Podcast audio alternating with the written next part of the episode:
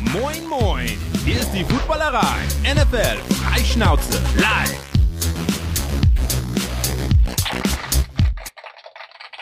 Und Abfahrt. Es ist Montagabend, 19 Uhr. Das heißt, es ist wie jeden Montag um 19 Uhr höchste Eisenbahn für die Footballerei. Wir sind live auf YouTube. Hallo YouTube. Wir sind live auf Twitch. Hallo Twitch. Und wir sind live in eurem Auto, in eurer Badewanne, unter der Dusche, vielleicht noch im Bett, wenn ihr uns später als Podcast hört. Seid gegrüßt, liebe Podcast-Hörer. Sei gegrüßt, lieber Max. Sei gegrüßt, King Kutsche. Schön, dass ich dabei sein darf. Mal, endlich mal. Megamax ist heute wieder dabei, frisch aus Florida eingetroffen. ja, und ähm, für unser erstes Thema bist du prädestiniert quasi. Mhm. Aber darüber sprechen wir gleich. Wir begrüßen nämlich auch unseren Bayou-Waren. Hallo Detti. Hallo Kutsche. Was sagst du zu den bengalischen Tigern? Ich bin sehr glücklich. Super.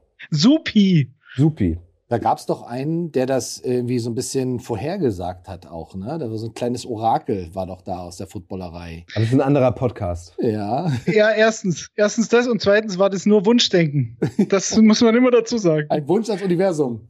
Ein Wunsch ans Universum, aber nichts gegen die Chiefs und Grüße an alle Chiefs-Fans. Aber als neutraler Beobachter und als langjähriger Sympathisant dieser gebeutelten Franchise habe ich es einfach Cincinnati in den Playoffs gegönnt. Dass sie jetzt so weit kommen, hat mich aber dann auch überrascht, muss ich schon zugeben. Wir reden überraschenderweise heute über die beiden Championship Games in der NFC und in der AFC und über den anstehenden Super Bowl. Wer es bisher noch nicht mitbekommen hat, jetzt spoilern wir es. Die Bengals und die Rams haben es geschafft, stehen am 13. Februar in Los Angeles im großen NFL-Endspiel. Auf diese beiden Spiele blicken wir natürlich. Tom Brady machen wir auch noch zum Thema. Da war ja auch was. Samstagabend, große Aufregung um Tom Brady und ähm, wir wollen euch noch ein bisschen mitnehmen in die neuen Headcoach-Positionen. Da haben ein paar Teams ja zugeschlagen, die Jaguars leider noch nicht, aber ähm, die Broncos unter anderem, die Bears, die Giants, neuerdings auch die Raiders. Darüber wollen wir auch sprechen. Wie immer, ihr kennt das Spiel, machen wir das Ganze nicht nur für uns, sondern vor allem für euch und mit euch. Also beteiligt euch bitte fleißig in den Kommentaren. Wir wollen auch euch zu Wort kommen lassen. Und apropos euch, für euch gibt es auch was ganz Geiles. Super Bowl steht vor der Tür, die Paarung steht fest, die geilste Footballnacht des Jahres kann mehr denn je geplant werden und deswegen haben wir einen Tipp für euch. Ihr müsstet mal auf unserem Instagram-Kanal vorbeischauen, instagram.com slash footballerei. Äh, da haben wir nämlich seit vergangenen Mittwoch schon ein Gewinnspiel laufen von ViewSonic. Das läuft noch bis Mittwoch, diesen Mittwoch einschließlich. Und da könnt ihr einen mega Beamer gewinnen. Also mehr geht ja nicht. Äh, Super Bowl auf großer Leinwand. Der Beamer nennt sich M2E, hat einen Wert von fast 700 Euro und macht Football wirklich zum Greifen nah. Kinoerlebnis auf Knopfdruck sozusagen, sozusagen. Ihr könnt das per USB-C und HDMI aufrufen, an die Wand werfen, wird ähm, schnell ausgerichtet. Ihr könnt es per Smartphone bedienen und ihr könnt ihn umsonst bekommen. Also, wer es bisher noch nicht dran teilgenommen hat, jeder nur einmal. Ihr kennt das. Ähm, schaut auf unserem Insta Instagram-Kanal, da könnt ihr diesen Super Beamer gewinnen. Aber wir gewinnen auch alle ein, oder nicht? Natürlich. Ist Ja. deiner noch nicht da? Ja, kommt bestimmt noch. Ich weiß nicht. Also bis jetzt war nichts in der Post. Hast du keinen Beamer? Wie guckst du denn zu klar ich Hause? einen Beamer. Ich habe einen Beamer, seit es Beamer gibt. Ja? Also immer über, über dem Fernseher eine große Leinwand und dann wird immer parallel das Topspiel der Woche geguckt, also das, was ich natürlich entscheide, welches das ist. Und dann die Red Zone noch parallel auf dem Fernseher. Also mehr geht nicht. Mehr Football geht am Sonntag nicht. Sehr gut. Wenn ich nicht kommentieren muss. Natürlich. Wenn du nicht kommentieren musst. dann wird's schwer. Und da steht ja noch ein Highlight vor der Tür. Ein Spiel ist ja noch. Wir verraten's. Und es ist nicht kommentiert den Super Bowl. sein ersten. Ja. Es ist nicht der Auf Pro- dem Game Pass. Ja, genau, für den, für den Game Pass äh, mit dem Stefan Grothoff zusammen. Das wird ein richtiger Kracher. Also da freue ich mich extrem. Warte ich schon sehr, sehr lange drauf, dass das irgendwann mal klappt. Und äh, einmal im Leben den Super Bowl kommenti- kommentieren zu dürfen, ist natürlich eine tolle Sache. Also da bin ich sehr, sehr froh drüber. Mensch, der perfekte Anlass, um anzustoßen. Max, Definitiv. Auf dich. Und auf Kübi. Jam, auf euch. Und auf Daddy. Ein Dank an König Pilsener. Ich musste die ganze Zeit dran denken an äh, das Leben des Brian mit dem Beamer. Jeder nur ein Kreuz. Ich nur ein Beamer. Jeder nur einmal mitmachen, bitte. So. Apropos mitmachen. Darüber wollen wir als allererstes sprechen. Tom Brady ist das Stichwort. Ähm, ist bekanntlich raus aus den Playoffs, hat vermutlich sein allerletztes Spiel bestritten. Du hast es live im Stadion gesehen. Du warst nämlich beim äh, Playoff-Duell der Bucks gegen die Rams, das bekanntlich die Rams gewonnen haben. Ähm, wir waren uns alle nicht so sicher, macht er nun weiter oder nicht. Viele haben gehofft, dass er nicht weitermacht. Und dann plötzlich, Samstagabend, kam die Meldung Ja. über Adam Schefter und ähm, ESPN. Tom Brady hört auf. Alle, also inklusive der Liga, haben ihm äh, gehuldigt. Ähm, tolle Karriere, super.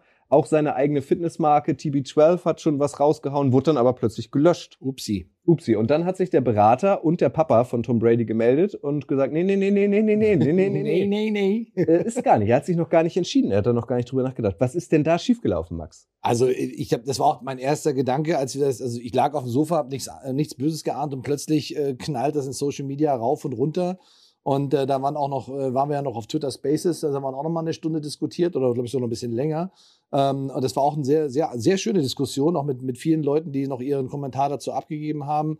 Es ist einfach auch so ein unglaublicher Moment, wenn so ein Spieler dann wirklich seine Karriere beendet. Allerdings glaube ich es dann auch erst, wenn er es dann auch selber sagt. Und ich kann mir auch gut vorstellen, dass ein Tom Brady das auch gerne selber getan hätte. So, und dass dann die Referenz über ihn gekommen ist.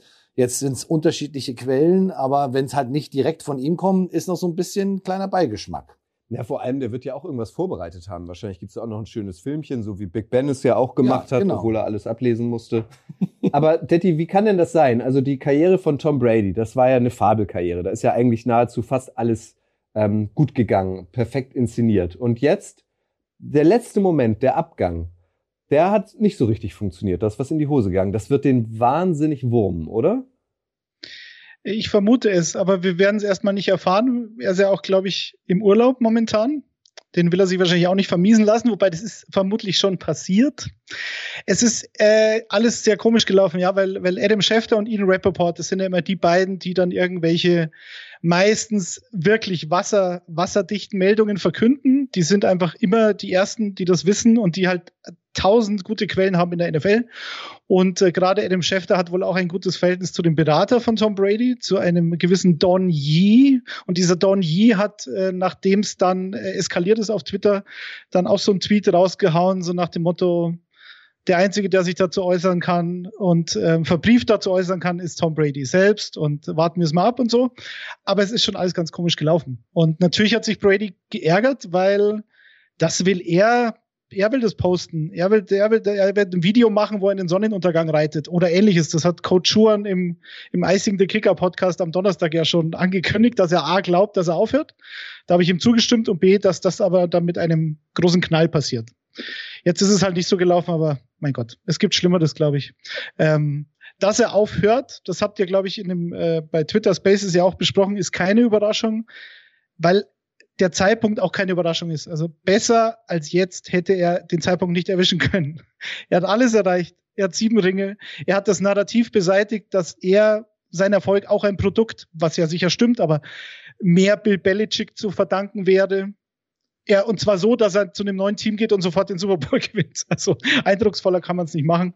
Und dann hat er es nochmal versucht, im zweiten Jahr in Tampa, was ich auch völlig legitim fand, weil die haben ja so gut wie keine Leistungsträger verloren.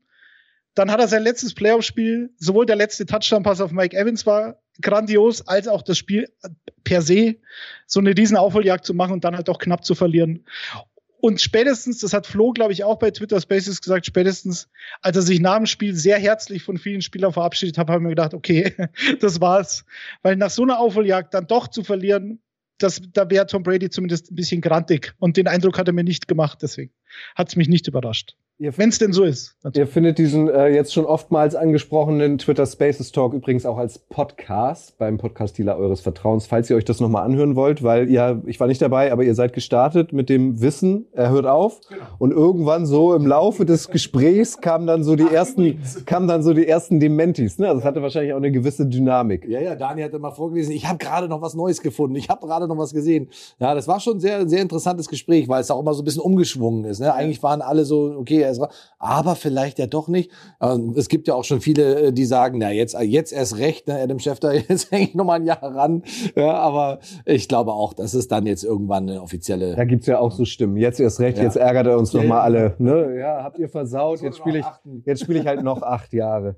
Das Einzige, also ich habe es ähm, Samstagabend erst ein bisschen später mitbekommen, diese ganze Aufregung, was mich so ein bisschen gewundert hat, war halt der Zeitpunkt auch. Ne? So ähm, am Abend vor den Championship Games. Ähm, ne? Warum macht er das denn un unbedingt an diesem Abend? Das hätte er ja auch vor dem Super Bowl oder auch gern nach dem Super Bowl machen können. Aber er wollte es ja offenbar noch nicht. Ne? War ja. wieder jemand zu, zu schlau. Zu voreilig, so muss man es ja sagen. Ja, aber was für eine, was für eine unglaubliche Karriere. Ne? Also irgendwie ist man, äh, gibt viele Teams, die dann sicherlich auch sagen, puh, endlich, ja. Aber auf der anderen Seite auch Leute, die Brady in Anführungsstrichen immer gehasst haben, weil sie halt ihre Teams oder er äh, mit seiner Mannschaft seine, die Teams so reihenweise immer wieder eliminiert hat ähm, und das auch wirklich sehr grandios äh, immer wieder gemacht hat. Ähm, auf der anderen Seite hat er sich aber auch die letzten zwei Jahre nochmal in viele Herzen gespielt, die vorher vielleicht nicht so unbedingt ihn als wirklich den absolut besten Quarterback aller Zeiten gesehen haben, den, den Goat. Ich fand es auch ganz interessant, die Diskussion, Goat allgemein ist ja im Football sehr schwer. Ja, weil es gibt so viele unterschiedliche Positionen und auf den unterschiedlichsten Positionen gibt es die Besten der Besten. Und wie kann man einen Ray Lewis, einen Top-Linebacker oder ich glaube, Troy Polamalu ist auch gefallen aus der Defense, wie kann man den mit einem Tom Brady äh, vergleichen? Oder wie ist ein, wieso ist ein Quarterback der GOAT im American Football und halt nicht auf der Quarterback, also nur auf der Quarterback-Position? Wobei die Quarterback-Position ist natürlich die bekannteste und auch, wie wir alle wissen, äh, die wichtigste Position und die immer im Rampenlicht steht. Der hat immer den Ball in der Hand. Ja, es wird ja auch immer ein Quarterback-MVP gefühlt. Das finde ich allerdings auch ein bisschen ja. schade. Äh, um das übrigens, äh, ja? übrigens schreibt Holloways CC auf YouTube, ähm, die ultimative Brady Challenge mit den Detroit Lions den Super Bowl zu gewinnen. Das wäre wär auch eine Option. Ja. Dann ist er noch unsterblicher, als, als er es jemals sein könnte. Aber nochmal zu Max. Der Typ hat 2021 in der Saison 5316 Passing Yards gehabt. Das war die, die, die meisten Yards seiner Karriere in seinem, mit 44 Jahren, hat eine Completion Percentage von 67,5 Prozent. Das ist der beste Wert seit 2007 und 43 Passing Touchdowns. Ebenfalls der beste Wert seit 2007. Und 2007 war doch dieses Jahr mit Randy Moss und äh, äh, Wes Welker und so. Also da war die Offense unfassbar gut, haben aber, glaube ich, dann trotzdem gegen die Giants im Super Bowl verloren.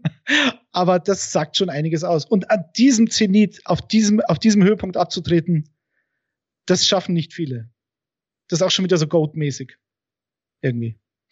Um das Thema abzuschließen, auch noch ein Quote von euch von Twitch und zwar schreibt Roshi aus Trotz macht TB12 jetzt zwei Jahre weiter. Ja, alles kalt. Genau. Dabei. Mal gucken, wann und ob es denn die offizielle Verkündigung ähm, auch seinerseits gibt. Lasst uns mal einsteigen in die Championship Games. Wir machen das wieder chronologisch, fangen also mit dem Chiefs Bengals Game an, das du auch gestern ähm, im mhm. Game Pass zusammen mit Stefan kommentiert hast. Ihr kennt das alle, äh, das Ergebnis 27, 24 in Overtime haben sich letztlich die Bengals durchgesetzt. Erstmals seit 1988 wieder im Super Bowl. Wir, das ist tragisch, waren da alle schon auf der Welt. Von euch vielleicht nicht jeder. Ähm, und ich fand so ganz allgemein erstmal, Max, ähm, das ein wahnsinnig kurioses Spiel. Weil ja. die Chiefs haben im Prinzip besser angefangen als erwartet. Also Mahomes war ja fehlerfrei. Ja. Zack, zack, zack, Touchdown, Touchdown, Touchdown sahen wie der sichere Sieger irgendwie aus. Trotzdem hatte ich das Gefühl, ah, so richtig gegessen ist das noch nicht.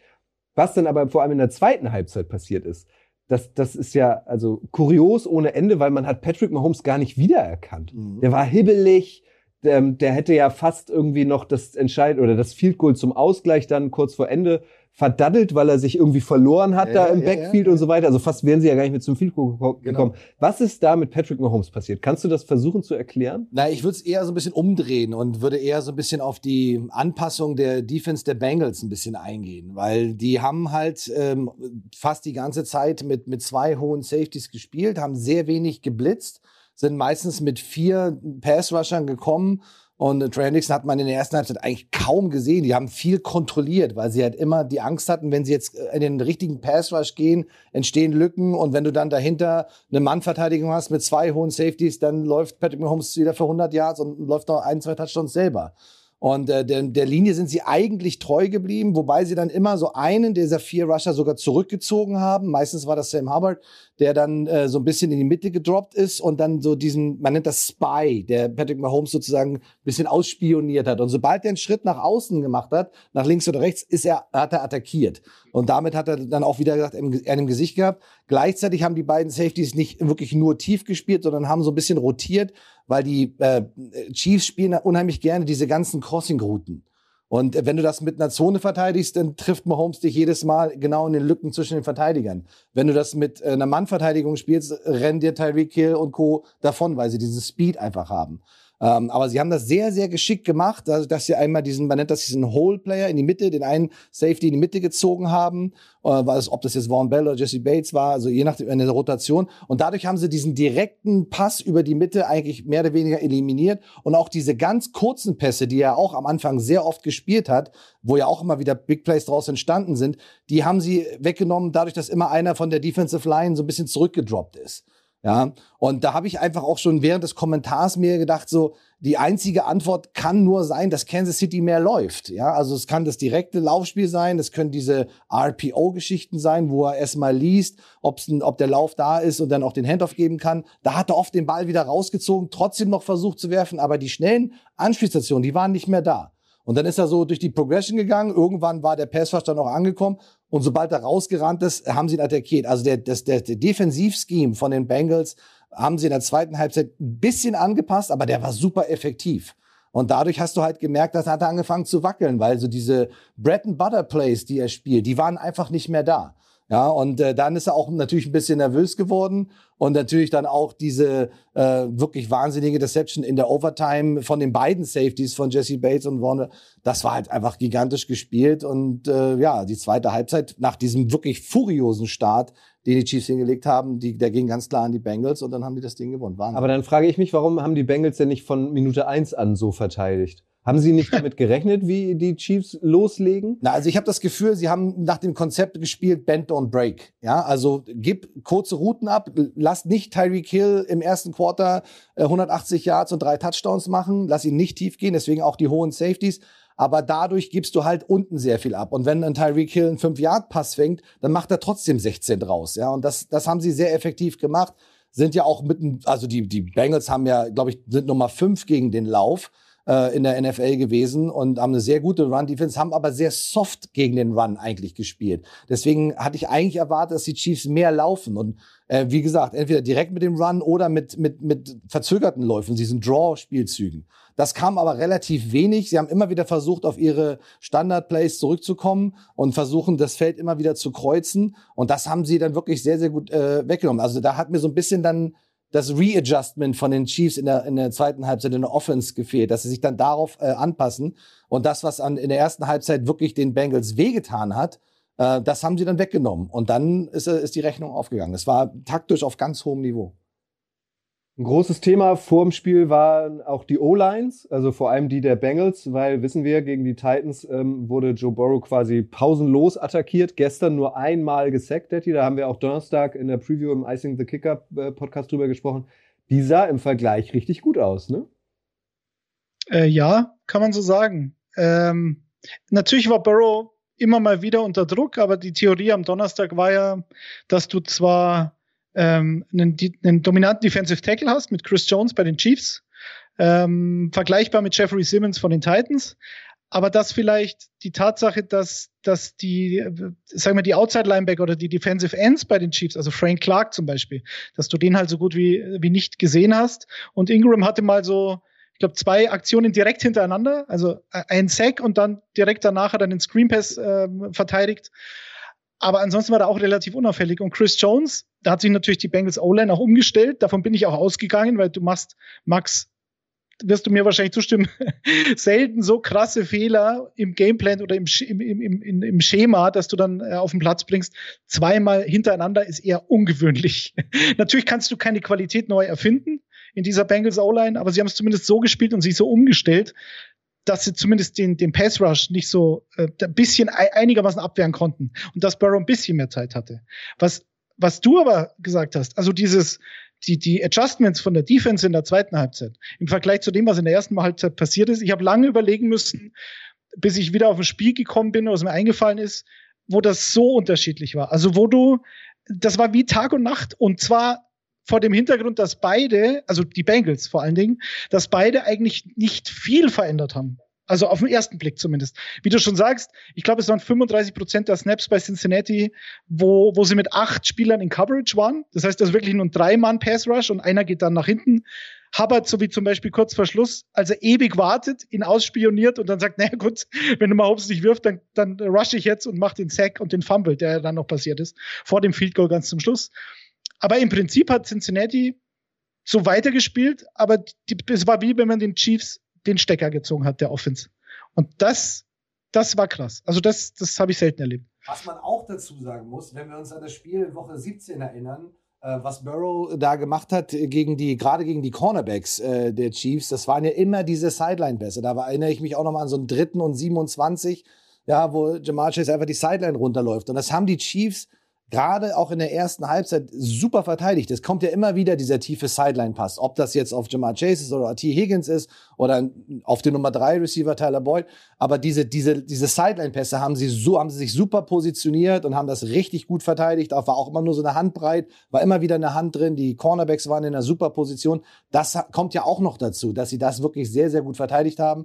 Und dann haben sie offensiv auch ein bisschen ihr Spiel umgestellt, weil damit haben sie in Woche 17 äh, wirklich unfassbare Big Plays machen können durch diese eins auf eins Situation äh, die, Seiten, die Seitenlinie runter. Ne? Und insofern da muss man auch der Defense von den Chiefs ein großes Kompliment machen, dass sie das in der ersten Halbzeit wirklich sehr sehr gut verteidigt haben, obwohl sie gar nicht die stärkste Defense haben. Also das muss man auch dazu sagen.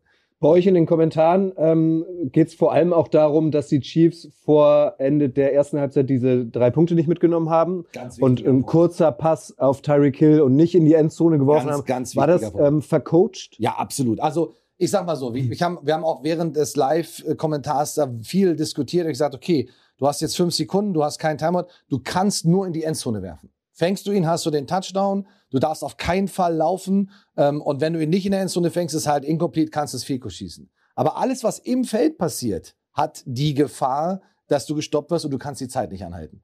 Und man hat es ja sogar auch noch an Mahomes gesehen, er hat ja auch noch versucht, einen Timeout zu nehmen, was er schon ja. hatte. Mhm. Und das haben sie nämlich auch relativ früh verloren, wo sie eine Challenge gemacht haben, die sie gewonnen haben. Aber vor der Challenge haben sie ein Timeout genommen, weil sie wahrscheinlich sich das nochmal angucken wollten. Also die Challenge haben sie gewonnen, dadurch hätten sie jetzt keinen Timeout verloren. Aber kurz vorher haben sie halt wirklich ein echtes Timeout genommen. Und das hat ihnen am Ende wirklich gefehlt. Aber der Pass darf nicht im Feld ankommen, auch wenn es ein Tyreek Hill ist. Das haben die Bengals super verteidigt. Also das war wirklich richtig gut. Du hast einen guten Hustle gesehen und auch immer haben sie so die, die Speedstars dann wirklich wie man so schön sagt, getrappt. Einer von außen, einer von innen, einer über die Mitte. Und dadurch konnten sie dann diese quirligen Leute wirklich sehr, sehr gut einfangen. Und das war ein Riesenspielzug. Das war ein Riesenspielzug, dass sie da mit Null rausgegangen sind, weil sie ja auch in der zweiten Halbzeit direkt für den Ball bekommen haben.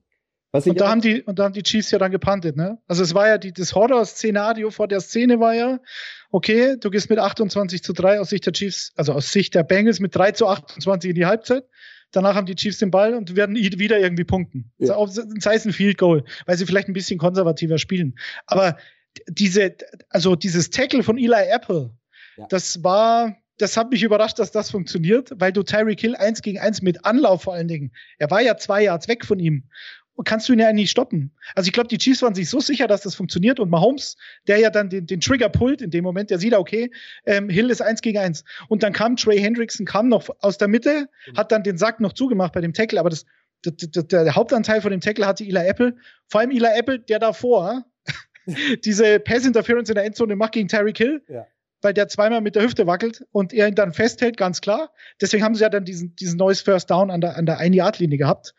Und ausgerechnet Eli Apple, der hat, weil ich habe schon gesagt, bei Twitter, da ist es ziemlich eskaliert, alle haben auf Eli Apple rumgeschimpft und da gesagt, hat er wahrscheinlich zwischen den Spitzen kurz reingeguckt und gesagt, jetzt muss ich mal was machen, weil sonst bin ich hier der Buhmann. Aber er konnte es gut machen, weil er wusste, er muss nur die Außenseite spielen. Ja, ja. Wenn, er jetzt das, wenn er jetzt den kompletten Spieler nehmen muss, dann äh, wird er dich in der, in der Telefonzelle austanzen, Tyreek Hill. Aber wenn du weißt, du musst nur eine Schulter spielen und die andere Schulter wird von jemand anders gespielt, dann ist es leichter, definitiv. Und das haben sie in der mhm. Situation extrem gut gemacht. Ja. Du hast das Wort eben benutzt, sicher, äh, Detti. Auch äh, in den Kommentaren lese ich äh, immer wieder, äh, waren die Chiefs äh, zu selbstsicher? Können das Footballmannschaften sein? Ähm, also, wie gesagt, das, die, die, wirklich den eigentlichen Kritik, also man muss wirklich sagen, so wie die gestartet sind, das war ja äh, wirklich bombastisch. Alleine dieser, dieser erste Touchdown, ja, den Mahomes wieder aus dem Scramble mit einem Sidearm auf einen Tyreek Hill wirft, der an dem hinteren Ende der Endzone mit voller Geschwindigkeit läuft. Also, ich glaube, ich könnte das hundertmal probieren und würde den nicht im vollen Lauf so treffen. Hat mich so ein bisschen an The Catch mit äh, Dwight Clark und Joe Montana erinnert. Genau diese, weil er auch so hoch geht und so weiter. Aber ja. das war ein, also, den Pass so zu werfen über die Distanz in Volllauf, äh, also wirklich absolut gigantisch. Ja, das haben sie ja auch die ganze Zeit auch in den ersten drei Drives gemacht. Äh, die haben äh, drei Touchdowns, drei Drives, drei Touchdowns, alle Third Downs konvertiert, keine Strafen. So, und das ist ja, also besser kannst du es ja offensiv nicht spielen. Ja, und dann ähm, haben aber, wie gesagt, es gab dann diese Adjustments in der Defense und die sind hauptsächlich in der Secondary, hauptsächlich bei den Safeties passiert. Und was sie halt extrem gut gemacht haben, wenn die Receiver dann aus der Mitte raus waren und dann sozusagen Richtung Sideline gekommen sind, dann sind die Verteidiger wirklich hauteng, wirklich haben sich in der Wade festgebissen und dadurch konnten sie auch einige Pässe dann, die dann wirklich noch auch gut platziert waren, auch noch verteidigen, deflecten und für einen Incomplete Pass sorgen und die, die Drives beenden. Was mich eigentlich wirklich mehr gestört hat, ist, dass darauf dann, da gibt's ja Antworten drauf, wenn eine Defense das so spielt. Dann läufst du halt mehr. Dann machst du halt mehr, dann baust du mehr auf das Running Game. Und McKinnon, ich meine, ist ja auch nochmal ein absoluter Gem, den äh, die, die Chiefs da rausgeholt haben. Hat ja auch super gespielt. Die haben ja auf dem First Down zum Teil sieben, acht Yards auf dem First Play gemacht mit dem Run, ja, gegen eine gute Run-Defense. Aber das, das hat mich am meisten gestört, dass sie da nicht wieder drauf reagiert haben. Da werden sie sich auch ärgern. Aber wie du sagst, es hat alles funktioniert. Ja. Es, es, also aus Sicht der Chiefs, die sind über die, die, erste Halbzeit, die sind da drüber geschwebt über die Bengals. Das war, das war dermaßen einseitig. Das ist, also ich hätte mir niemals vorstellen können, dass die Chiefs, nachdem sie eben drei Possessions, dreimal gescored, und zwar völlig ohne Aufwand gefühlt. Ja, mit einer Leichtigkeit haben sie die Touchdowns gemacht. Und selbst die Secondary der Bengals, die dann in der zweiten Halbzeit natürlich besser gespielt hat. Und natürlich hast du da ein bisschen vom Schema was geändert, aber das war halt auch einfach nicht zu verteidigen. Awusi, der, der früher bei den Cowboys war, der ein totaler, totales Gem auch für die Bengals war, der als Free Agent gekommen ist, also eigentlich der Cornerback Nummer eins momentan, ähm, war halt bei dem Touchdown von Tyreek Hill, gleich der erste, da war er nicht weit weg, nur kannst du halt in dem Foot Race in der Endzone, bist du halt dann immer anderthalb Yards hinten dran. So, also der war nicht zu verteidigen, weil der Pass halt auch so gut war. Und dann kurz drauf gab es diesen 40 plus Yard Pass auf Nicole Hartman. Ja. Auch da war Awusi beteiligt und war nicht so weit weg. Die Coverage war nicht so schlecht, aber du hast es nicht verteidigen können. So. Also du hättest in dem Moment Nicole Hartman gedoppelt, das was die Chiefs durchgehend gegen Jamar Chase gemacht haben. So, also auf Seiten, auf Seiten, auf Seiten der, der, äh, aus Sicht der Bengals Offense hat nichts funktioniert. jeder First Down, First Down Versuch war ein Lauf. Ja. Das hat sich auch nicht geändert in der zweiten Halbzeit. In der ersten Halbzeit waren sogar oft die ersten beiden Downs ein Run von Joe Mixon, wo ich ins Handy reingeschrien habe, was das, hör doch auf damit. Und Tony Romo hat sich wahnsinnig darüber aufgeregt. Ja. Er hat, you have to throw it on the first down. Ja. Haben sie aber nicht gemacht. Und sie haben nicht wirklich daraus gelernt, außer sie mussten dann in der zweiten Halbzeit, weil sie Punkte aufholen äh, mussten, aber das war, das war nicht schön anzusehen. Also bei den Bengals hat auch nicht wirklich viel funktioniert in der ersten Halbzeit. Und der Pass Rush war nicht existent. Also Mahomes hätte sich ein Butterbrot spielen können. Ähm, und das, also Hendrickson war unsichtbar, wie du gesagt hast. Äh, Orlando Brown hat super gespielt. Ja. Äh, Joe, tu, Joe Tooney hat super gespielt. Left Tackle, Left Guard. Da ging gar nichts. Und Sam Hubbard hat paar geile Aktionen gehabt, hat dann auch zwei Sex gehabt, aber den hast du halt auch gar nicht gesehen in der ersten Halbzeit. Weil sie viel kontrolliert also, haben. Sie haben ja, ja. Angst gehabt, dass er, okay, wir spielen hinten Coverage, manchmal mit sieben, manchmal mit, wie Daddy gesagt hat, auch mit acht Leuten spielen wir Coverage. Aber wenn wir jetzt einfach ab Field rennen, dann läuft Mahomes uns jeden First Down ins Gesicht. Deswegen haben sie zwar gerusht, aber sind jetzt nicht haben sich nicht voll committed für ein Gap, für eine Seite. Ne? Also super, das war wie gesagt auf sehr hohem Niveau mit bisschen mit bisschen Risiko und es war wirklich Feintuning, äh, was sie dann gemacht haben in der Halbzeit und das hat ist wirklich aufgegangen, also richtig gut. Nochmal angeknüpft äh, an deine Aussage, dass du es nicht verstanden hast, dass die Chiefs in der zweiten Halbzeit nicht einfach mehr laufen. Dazu schreibt Anna G21 auf Twitch. Ähm, Andy Reid ist zu nervös, um zu laufen. Da hat er keine Geduld für. Würdest du das unterschreiben? Also war das wirklich, wie eben auch schon mal angedeutet, ein großes, ein großer Coaching-Fehler? So insgesamt vor der Halbzeit, dann auch in der zweiten Halbzeit passiert zum Andy Reid? Naja, das Problem, was die Chiefs haben, meiner Meinung nach, ist, dass sie ein riesiges Arsenal an Spielzügen haben. Und wie viele Spielzüge spielst du in dem Spiel offensiv? 55, 60? Natürlich, wenn es in die Overtime geht, noch ein bisschen mehr. Ähm, und du wirst sowieso nicht alles spielen können. Aber es waren einige Situationen dabei, wo ähm, Mahomes die Entscheidung treffen kann auf dem Feld, ob er den Handoff gibt oder ob er den Ball behält und einen kurzen Pass schmeißt. Das ist das nennt man RPO, Run Pass Option. Und da hat Mahomes selber die Entscheidung getroffen, nicht den Ball auf den Running Back zu geben. Und das waren so Situationen, ne, da droppt dann ein End raus, der Rest spielt relativ soft, gar nicht so aggressiv gegen den Lauf. Wenn du da den Handoff gibst, machst du jedes Mal deine 7, 8 Yards. Also die Calls waren zum Teil da, aber die Entscheidung auf dem Feld von Mahomes war eine andere. Also er hat dann gesagt, okay, alles klar, ich ne, tu nur so, zieh den Ball raus und schmeiß ihn. Die ganze Offensive Line blockt Run. Aber er zieht den Ball raus, will werfen. Und das war auch bei der Interception übrigens bei, wie heißt der, BJ? BJ Hall? Wer hat den, den Pick gemacht?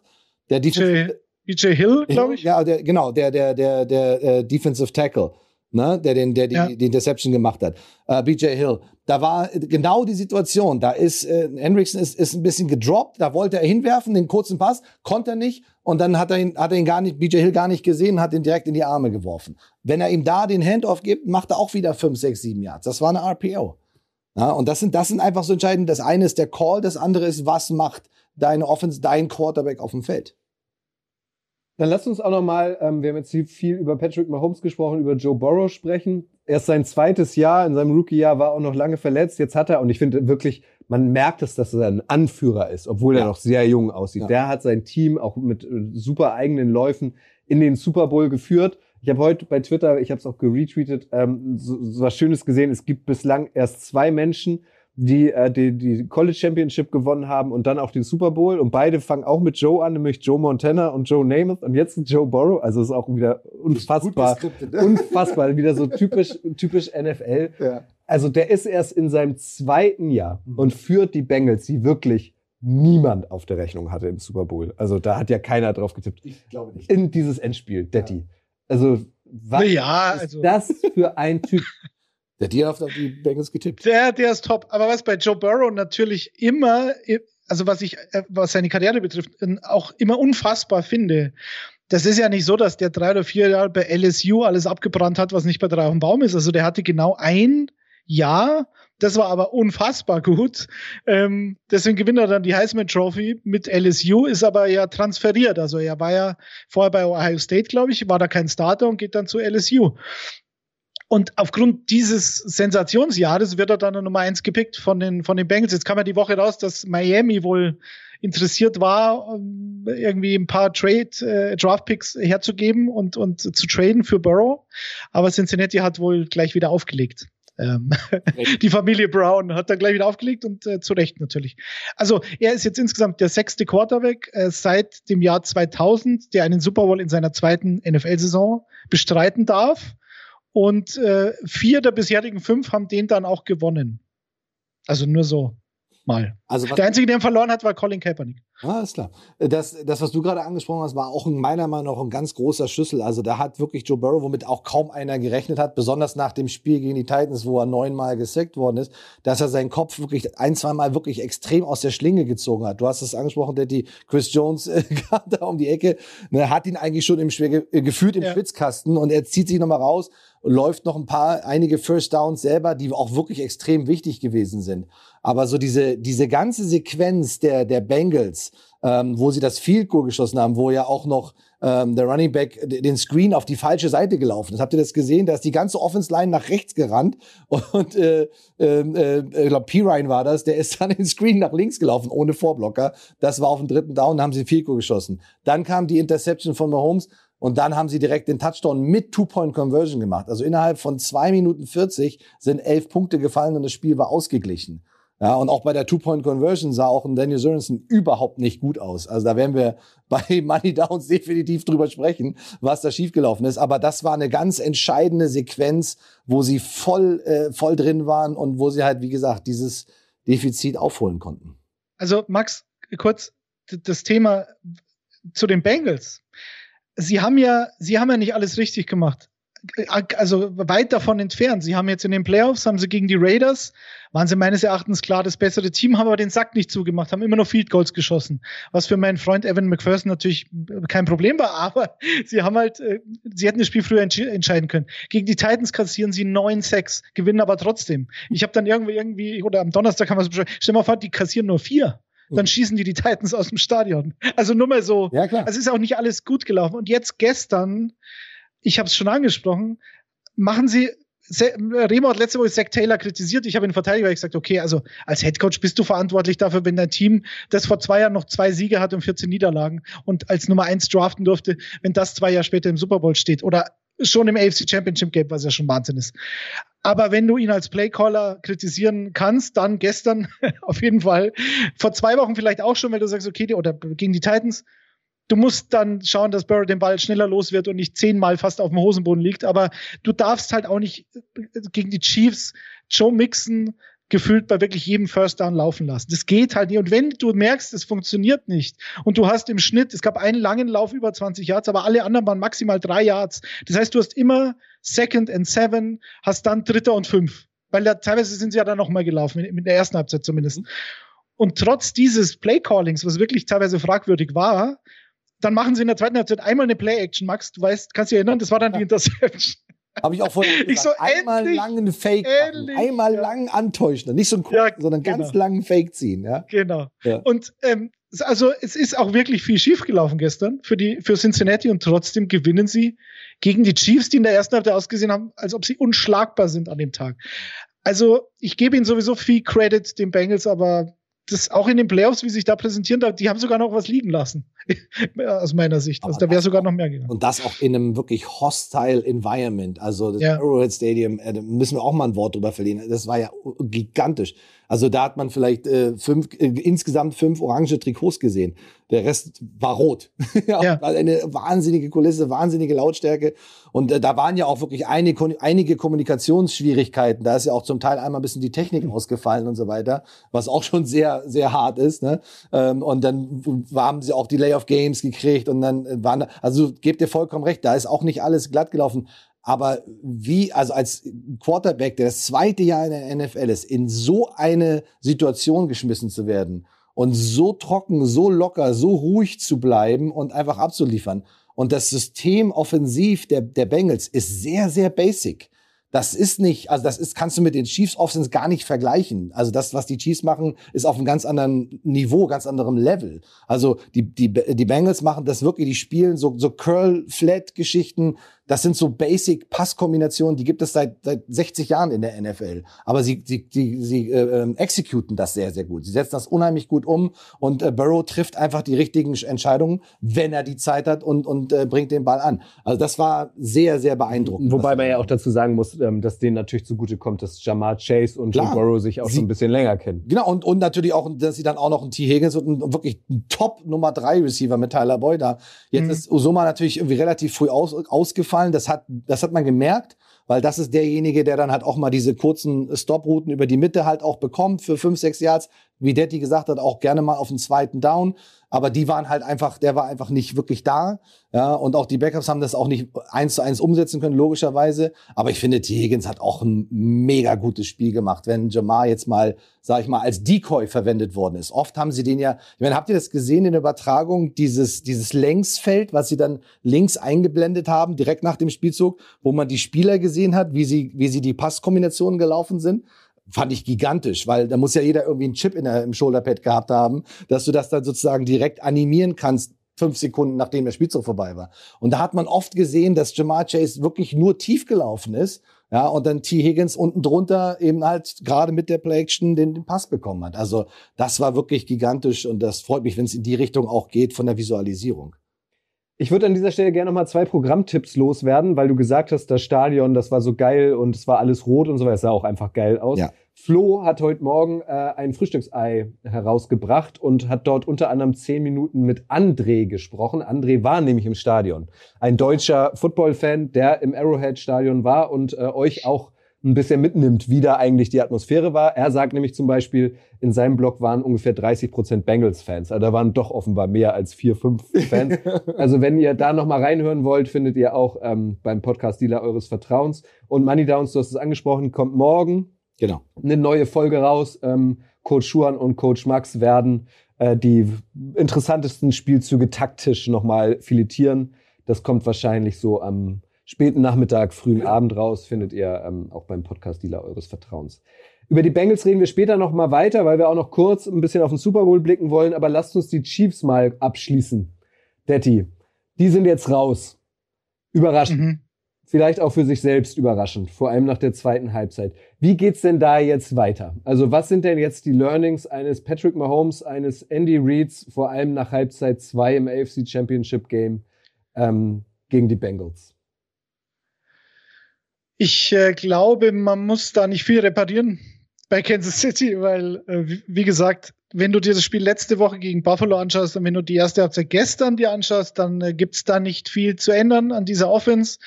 Die Defense ähm, gefällt mir mittlerweile auf so ein paar Positionen und auch besser als früher. Also äh, Bolton, der, der Mittellinebacker oder Gay, das sind zwei junge Linebacker in der Mitte. Ähm, die werden sicher besser noch in den nächsten Jahren es, man weiß ja nicht, was mit Tyron Matthew passiert. Er hat, er hat glaube ich, heute getwittert, dass er hofft, dass man sich da einigen kann. Du hast gestern gesehen, wie wichtig er ist, gerade bei dieser Jamar Chase Doppelung, die da ständig stattgefunden hat. Und ähm, deswegen glaube ich, das Fundament steht. Du hast äh, Mahomes, der ist wie alt 26 und wir jetzt in vier AFC Championship Games. Also ich würde mir da als Chiefs-Fan keinerlei Sorgen machen. Das, das, das ist, wenn man es so nimmt und du vier, vier, viermal mindestens im Halbfinale warst oder im Championship Game, dann ist das ja schon eine kleine Dynastie oder sogar mehr als das. Ähm, bis jetzt hat er halt nur einen Ring gewonnen, aber für die nächsten fünf Jahre würde ich mir da keine, keine großen Sorgen machen. Ganz kurz, weil du bist ja ehemaliger Receiver, Max, und Hands Up 10 schreibt auf YouTube, naja, die Chiefs brauchen ein paar mehr Top-Receiver. Würdest du das unterschreiben?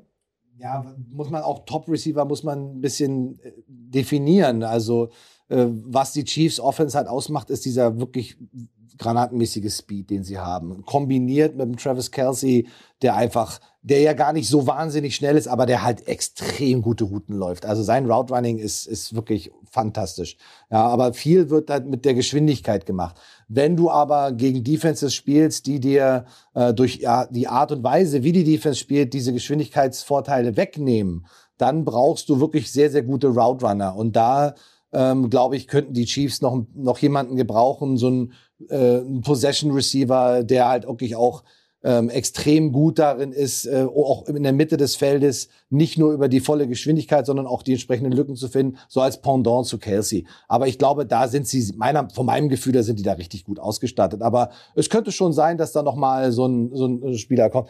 Ähm, ich glaube, dass, was Detti auch angesprochen hat, dass defensiv müssen sie, müssen sie schon ein bisschen was machen. Die haben wirklich gute Jungs und auch junge Jungs, aber wenn ich dann gerade so äh, an den ersten Teil der, der Saison denke bei den Chiefs, da hatte die Defense doch enorme Probleme und da war auch ein Daniel Sorensen äh, oft als Safety slash Outside Linebacker so ein Hybride, der halt oft auch als Weak Spot ausgenutzt worden ist und wirklich auch Probleme hatte. Der hat sich dann ein bisschen gefangen und auch besser gespielt.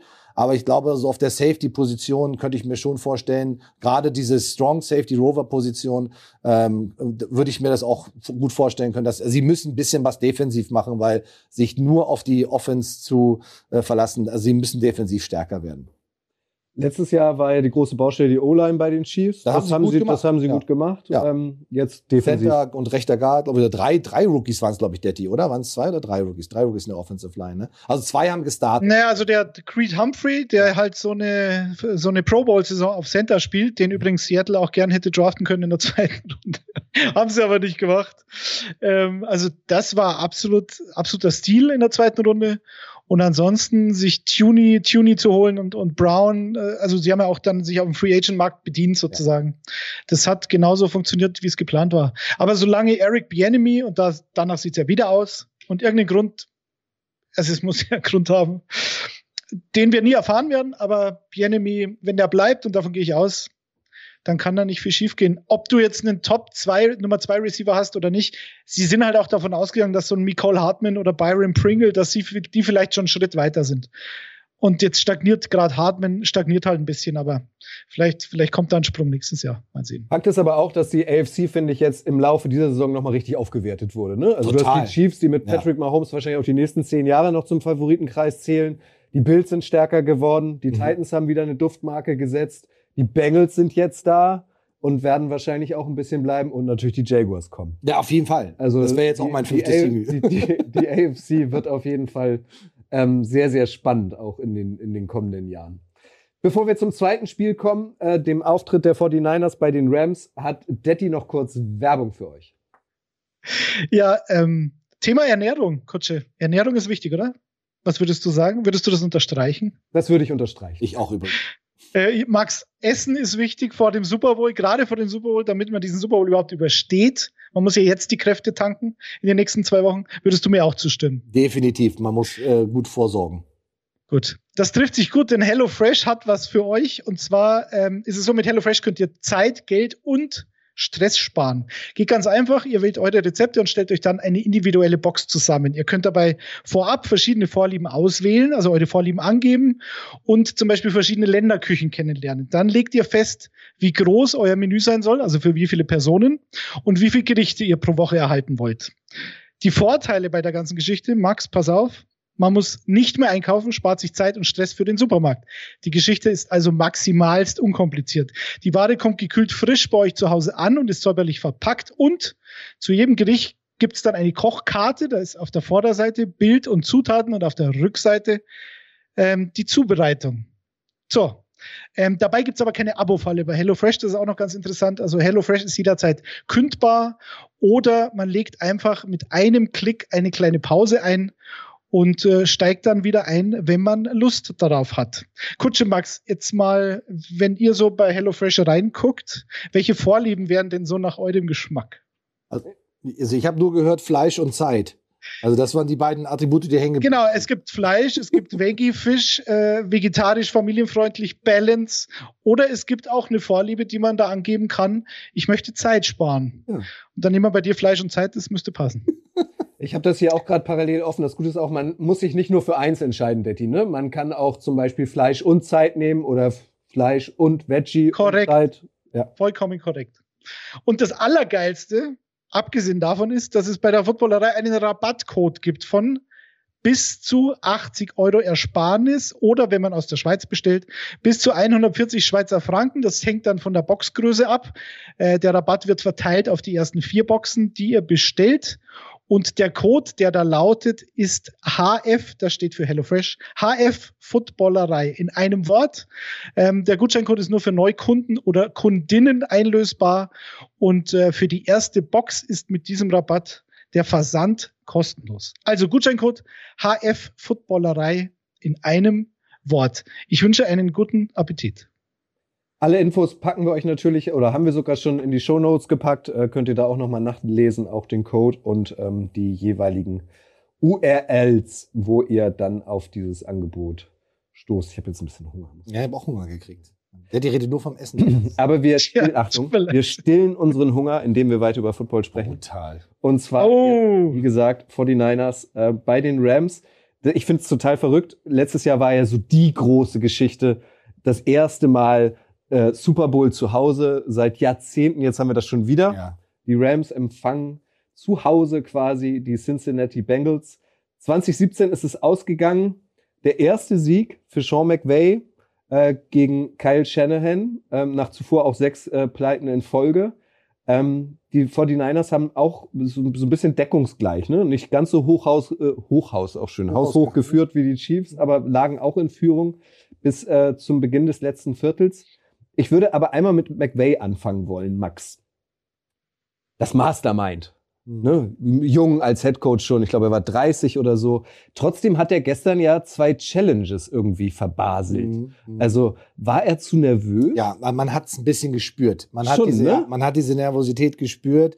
Äh, zumal er ja auch bei dem 17-7, wo dann auch Aaron Donald damals mal eine schöne Ansage an der Sideline gemacht hat, das mir übrigens sehr gut gefallen hat. Aber ähm, man hat gemerkt, auch in seinem Gesichtsausdruck, also der ist ja ein sehr äh, energiegeladen, euphorischer Coach, der auch natürlich, äh, den, den sieht man ja zum Teil in der Endzone mit seinen Spielern feiern. Ja, das finde ich ja auch mal großartig. Was man laut deines Kompagnons Schuhan übrigens nicht macht. Das macht man nicht, aber er ist halt, er hat diese Energie und er hat auch diese Euphorie und der ist halt auch, äh, ne, das ist auch echt ein Vulkan. Aber man hat schon gemerkt, dass er in einigen Situationen irgendwie äh, so ein bisschen die Panik, also ich will gar nicht sagen Panik, aber er ist nervös geworden. Nervös ist ein gutes Wort dafür. Ähm, aber trotzdem, ähm, aber auch wusste, was seine Mannschaft kann und was sein, gerade seine Offense noch kann. Sie hat es aber bis dahin nicht abrufen können. Sie haben ja wirklich den Ball gut bewegt. Also wenn man überlegt, äh, den, den, den ersten äh, fast Touchdown auf, auf Cooper Cup, den dann Jimmy Ward abgefangen hat, das war ja auch ein großartiger Drive. Äh, und sie haben ja den Ball auch gut bewegt, aber sie haben halt keine Punkte gemacht. Und plötzlich liegst du äh, 17-7 hinten. Das, das geht natürlich dann auch gut. Und die, die 49ers haben das auch wirklich gut gespielt. Ähm, aber irgendwie hatte ich das ganze Zeit, die ganze Zeit das Gefühl, das ist nicht durch das Thema. Die Rams kommen und ähm, das hat er dann auch, äh, sag ich auch dann entsprechend gut äh, gecallt. Das hat mir auch wirklich gut gefallen, was sie da gemacht haben. Und wenn du äh, einen Cooper Cup in deinem Team hast, äh, dann ist das einfach auch ein Garant dafür, dass der in solchen Spielen Big Plays macht, ja. Und er fängt Bälle über die Mitte, der, also da waren wirklich enge Fenster. Die Vonianas haben das gut verteidigt, aber was der macht, auch in seinem Route Running und seiner Geschwindigkeit, ja, das ist schon sehr, sehr, sehr beeindruckend gewesen. Das, das blüht natürlich mein Receiver-Herz auf, wenn ich das sehe. Cooper Cup, ein Name, den ihr euch merken müsst, ist natürlich auch unser König der Woche äh, in dieser Woche. Du hast es angesprochen, elf Pässe für 102 Jahr, äh, 142 Yards, zwei Touchdowns, hat für sechs äh, First Downs gesorgt, ist jetzt mit, äh, also kumuliert mit Regular Season und Playoffs über 2000 Yards, also eine Fabel-Saison. Kann man ihn überhaupt stoppen? Also das eine ist seine individuelle Stärke, das andere ist wirklich, wie er in Szene gesetzt wird. Also gerade dieser erste Touchdown, das war ja Dritter und 13 ähm, und sie waren relativ nah an der Endzone dran und er hatte so einen wirklich verkürzten äh, Line-up an der relativ nah an der Offensive Line dran und läuft so eine, man nennt das Corner-Route, so diagonal nach außen. Also wie er die gelaufen hat, ist schon mal ganz hervorragend gewesen. Aber dadurch, dass sie dann auch noch äh, Cam Akers in die Flats geschickt haben, da hat dann Thomas, der Cornerback, kurz reagiert und kurz gezögert. Und dann hat der Safety einfach keine Chance mehr, diesen Pass nach außen effektiv zu verteidigen. Also die, ähm, es geht einmal darum, wie er das ausführt, das Ganze, wie er diese, seine Routen selber läuft und wie gut er den Ball fängt. Aber das andere ist halt auch, wie bringst du ihn in diese Position, solche Plays zu machen? Und das haben sie einfach, das, und das Zusammenspiel mit Stafford ist natürlich auch ein Traum. Also sie sind, die, er, er, Stafford wirft ja den Ball in dem Moment, wo Cooper Cut gerade den, den Fuß, den inneren Fuß in den Boden haut, um die Route überhaupt anzusetzen nach außen. Da geht der Ball raus. Besser kannst du es vom, vom Timing her nicht machen. Und das sieht man eigentlich nicht im ersten Jahr in der Perfektion. Also da passt viel zusammen. Aber er ist natürlich ein absoluter Ausnahme-Receiver. Fällt mir richtig, richtig gut. Wir wissen alle, Daddy, ähm, Matthew Stafford ist schon seit Jahren eigentlich dein heimlicher Freund. Hattest du ein kleines Freudentränchen dann auch gestern? Ähm, es gibt so ein, so ein Meme ähm, von, ich muss, muss überlegen, da, da steht jemand äh, in so einer Telefonzelle und trommelt so gegen die Telefonzelle, I'm in a glass case of emotions. ich weiß nicht, wohin und für wen ich mich entscheiden soll. Ich habe jetzt zwei Wochen ein Riesenproblem, weil ich Stafford. Bitte? Ron Burgundy, Anchorman. Ja, natürlich, Anchorman, ja. Ron Burgundy, genau. Ja, klar. Schnauze. Ja, klar. Genau, stimmt, richtig. Ich habe ja. für mich getrunken. Ja, natürlich. Stay classy, San Diego. Stimmt, ja, genau. Bester Film aller Zeiten, Großartig. also einer der Top-Filme aller Zeiten übrigens, wer ihn noch nicht gesehen hat. Anchorman, sehr gut. Ähm, wo war ich stehen geblieben? Ach so, ein Film, den ihr euch nicht anschauen sollt, mit das Home Team mit äh, Doug Heffernan. Äh, Kevin James, Kutsche und ich haben am Freitag im Frühstücksei kurz drüber gesprochen. Gibt es jetzt auf Netflix. Und Kutsche, es ist keine Serie, es ist ein Film. Mhm. Ähm, wenn es das als Serie gegeben hätte, das wäre noch schlimmer, weil dann wäre es ja noch länger und dann hätte man sich das eventuell noch länger, länger Lebenszeit verschwendet an diesem Machwerk mit Sean Payton. Ja, das, das müssen wir an dieser Stelle einmal erklären. Also es ja. jetzt neuerdings, äh, wir haben nur bis da, letzten Freitag war das Frühstücksei. Ja. Da hatten wir bis dahin nur den, den Trailer gesehen. Es geht um Sean Payton und es geht los mit Bounty Gate. Und da dachte ich, geil, jetzt wird Bountygate irgendwie Hollywood cineastisch nochmal aufgerollt, aber Pustekuchen, darum geht's gar nicht. Der hat dann halt ein Jahr frei, Sean Payton, ist offenbar eine Fehlbesetzung, was der, was den Schauspieler angeht. Korrekt. Und dann so, also wirklich so, also das ist so ein, so ein, wie, wie, wie heißt das, das ähm, so, so ein Klischee, dass er dann in seiner Zeit die, die Highschool-Mannschaft seines Sohnes coacht. Und äh, da haben wir Freitag drüber gesprochen, Daddy hat sich das angeguckt. Also ist tatsächlich Banane, ja? Es ist unfassbar. Ich muss ganz kurz, toll, es hat mit Matthew Stafford gerade wenig zu tun, aber es ist, ich habe sowas Schlimmes selten gesehen, dass wenn du bei Netflix, da gibt's ja dann immer die Möglichkeit, Kutsche, Frau Kutsche und Kinder, ne? Kann ja jeder immer so machen. Und dann gibst du bei Kids und dann kriegst du Vorschläge für die Kids. Und da ist dann auch, da ist dann auch mal die, die Zahnfee dabei von The Rock oder so. Also der hat auch halt Filme für Kinder eigentlich gemacht. Und das kann ich mir aber als Erwachsener anschauen. Das ist ja ganz nett. So. Jetzt, wenn du aber diesen Film, dieser Home Team über Sean Payton und Bounty Gate, was überhaupt völlig ignoriert wird, da heißt nur, ach, er ist jetzt suspendiert und, und, und Doug Heffernan telefoniert zweimal mit seinem Agenten und sagt, ja wie, ähm, ist das jetzt durch? Na toll, tolle Wurst. Jetzt muss ich ein Jahr lang, bin ich jetzt äh, suspendiert. Das ist alles zum Thema Ponticate. Und die beste Szene ist dieses Highschool-Team. Also das hat man auch schon hunderttausendmal gesehen. Ein schlechtes Highschool-Team mit so kleinen Außenseitern, die gewinnen dann ein Spiel. Sean Payton schaut zu, gibt dem Coach einen Tipp und dann machen sie den ersten Touchdown der Saison. Natürlich stehen sie am Ende dann im texanischen Highschool Championship North Texas Finale und im Halbfinale ähm, regnet's und vorher ist so eine Klischeefigur, so eine ganz schlimme Nebenfigur, die dann so, so ein bisschen esoterisch veranlagt ist und den, den Jungs was zu essen gibt, so Snacks und dann wird ihnen schlecht und dann müssen sie sich übergeben. Und der entscheidende Touchdown ist dann, sie, sie ähm, rutschen dann auf, auf einer Mischung aus Regen und Erbrochenem in die Endzone hinein. Und das ist ein Film über Sean Payton. Und ich habe mich die ganze Zeit gefragt, Sean Payton, vielleicht hat er das, konnte er da nichts dagegen tun, aber zum Schluss hat Sean Payton einen Cameo-Auftritt als Putzmann. Als nämlich dann Sean Payton alias Doug Heffernan wieder zurückkommt in das Front Office der, äh, der Saints und da begrüßt ihn dann Sean Payton als Putzmann. Sowas habt ihr noch nicht gesehen. Aber schaut es euch bitte auch nicht an. Ähm, Thema Matthew Stafford. ja, sensationell. Also, ich meine, besser kann er die Playoffs nicht spielen. Nur gestern haben wir wieder einen Geschmack, einen Vorgeschmack auf das bekommen, was ich auch für den Super Bowl nicht ausschließen würde, Max, nämlich ein schöner Brainfart. Und es war nicht die Interception, der war vielleicht nicht perfekt geworfen, aber der war halt abgefälscht und hinten steht halt dann ein Verteidiger und fängt den Cornerback. Finde ich immer schwierig bei abgefälschten Dingern. Aber wenn Chakisqui Tat im vierten Viertel eine Interception von Stafford fängt, die wieder in zwei Leute rein, viel zu kurz, vielleicht hat er auch Probleme mit dem Arm, ich weiß es nicht, es ist nichts bekannt, aber völlig unterworfen, mhm. ja. Und steht da und er, er, in, den, in, den, in den Basket hinein. Also er muss nur einen Korb rausholen, dann, dann fliegt der Ball da rein. Und er droppt ihn halt massivst. So. Und wenn sie da die Interception bekommen und irgendwas daraus entsteht, ein Field Goal oder so, dann steht es, glaube ich, weiter in 17-7, dann steht es vielleicht 20-7 und so weiter. Anstattdessen ähm, fängt er ihn nicht. Nächster Versuch, äh, Catch von OBJ, äh, wird umgefetzt und kriegt, dann kriegen die, die, die 49ers noch eine 15-Yard-Strafe. Jimmy Ward. Jimmy Ward, genau, genau. Und dann Free Goal von Matt Gay. Mhm. Also das war für mich so ein Knackpunkt in dem Spiel Absolut. und das war halt auch wieder so eine Geschichte, das hat Stafford immer drin. Und das kann halt im schlechten Fall dazu führen, dass du dann das Spiel sogar verlierst, weil es halt in einer entscheidenden Situation passiert. Ähm, und ansonsten haben sie, glaube ich, zehn Minuten Verschluss die, die 49ers, worüber ich mich als 49ers-Fan auch ärgern würde, haben Ball so kurz hinter der Mittellinie, also in Rams Territory gehabt, haben Vierter und zwei, führen 17-14 und panten dann. Und das Ergebnis ist, äh, die Rams kommen zurück und, und, und machen dann Field Goal, glaube ich.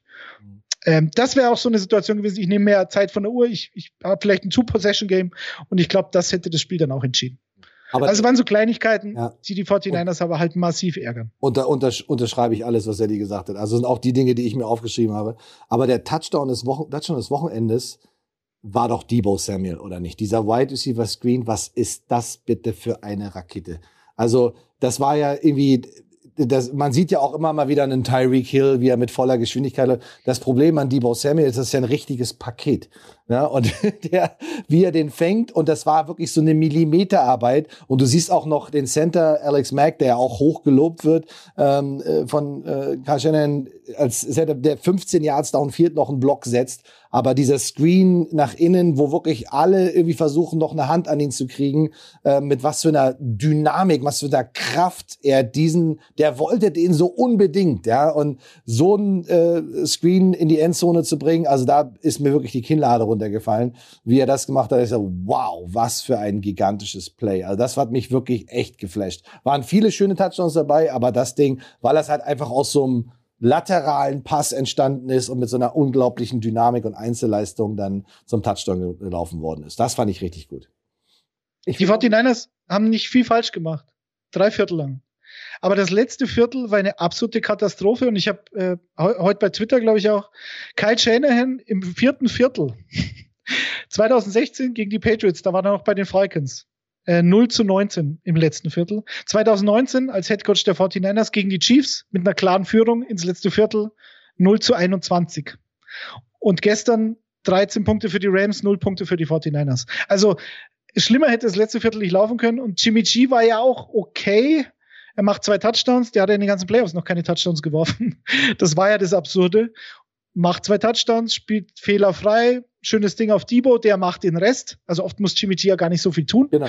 Ähm, aber auch hier im letzten Viertel drei von neun für 30 Yards und ein Pick. Und so verlierst du dann halt Spiele. Das ist, ähm, das kann man auch nicht schönreden. Ich glaube, das war's Part, oder? Also, das war, also, ich verstehe ja, dass man versucht, noch irgendwie ein Play zu machen, aber das sind dann immer so diese Dinge, da weißt du schon, äh, was kann da passieren. Also, aber das war dann auch Aaron Donald, ja. den du lange ja, nicht gesehen hast. Und wenn es drauf ankommt, ist Aaron Donald. Ja, genau. Ja, die dann hängt dann an, an, an, am Höschen. Ja, also es war, das war wirklich ein, äh, also auch mit was für einer Gewalt Aaron Donald bei dem Play sein, sein Guard nach hinten gepowert hat. Der ist ja nicht mal, der hat wirklich nur einen Bullrush gemacht, wie man sagt. Also wirklich den komplett nach hinten geschoben, sich dann gelöst und dann hat Jimmy G halt irgendwie, ne, so wie ich ihn wahrscheinlich auch werfen würde, äh, den Ball noch irgendwie versucht rauszubringen und dann ist das Spiel halt vorbei. Also ich sag nicht, wenn er den jetzt nicht geworfen hätte, dass sie es noch geschafft hätten, aber naja, wir, wir, wir haben ja schon gesehen, was ein Debo Samuel machen kann, der ja zwischenzeitlich auch ein bisschen äh, sich einmal durchgeschüttelt hat. Ne? Der war ja auch einmal dieser Hit über die Mitte. Ja, ja. Puh. Letzte Woche, letzte Woche auch schon. Aber hier schreibt übrigens Mike Matthias auf YouTube, die 49ers hatten nur, er schreibt 55 Rushing Yards, offiziell waren es nur 50, also 20 Rushes für 50 Yards. Da kannst du aber einen Jimmy Garoppolo Rush für 4 Yards nochmal abziehen. Aber Eli Mitchell 11 für 20. Das ist halt die DNA von dieser 49ers Offense. Und das reicht dann auch, dass Jimmy G genügend Spiele gewinnt. Das ist ja seit Jahren so eigentlich, oder zumindest in den erfolgreichen Jahren.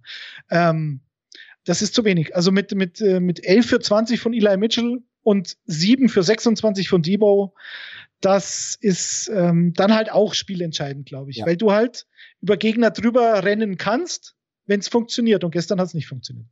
Ich würde noch mal einen Namen ähm, ins Schaufenster stellen, und zwar OBJ, der ja bekanntlich im Laufe der Saison zu den Rams gewechselt ist, will was gewinnen ich mochte den noch nie so wirklich. Das ist ein Selbstdarsteller. Ich stehe nicht persönlich auf Selbstdarsteller. Aber der, korrigiert mich gern, hat sich irgendwie ein bisschen gewandelt in den letzten Wochen, oder? Es gab ja dann gestern ähm, auch noch diese schöne Szene, wie er dann Debo Samuel getröstet hat auf der Ersatzbank ja, und so. Ja, fand ich auch der schön. ordnet sein Ego tatsächlich unter, weil er diesen, diese scheiß Trophäe gewinnen will, offenbar. Und er akzeptiert es offenbar auch, dass Cooper Cup noch mehr glänzt als er selbst. Absolut. Und man sieht es auch an den Reaktionen, wenn, wenn Cooper Cup ein Big Play macht, äh, wie er auch selber darauf reagiert. Und er, er spielt ja auch eine unglaublich wichtige Rolle in dieser Offense. Und von Woche zu Woche fängt er mehr Bälle und äh, kriegt auch mehr, ähm, äh, einfach auch mehr Anteile an der, also in wirklich in diesen entscheidenden Downs ähm, und macht diese Plays halt auch. Und das gibt eine unglaubliche Confidence auch in ihn.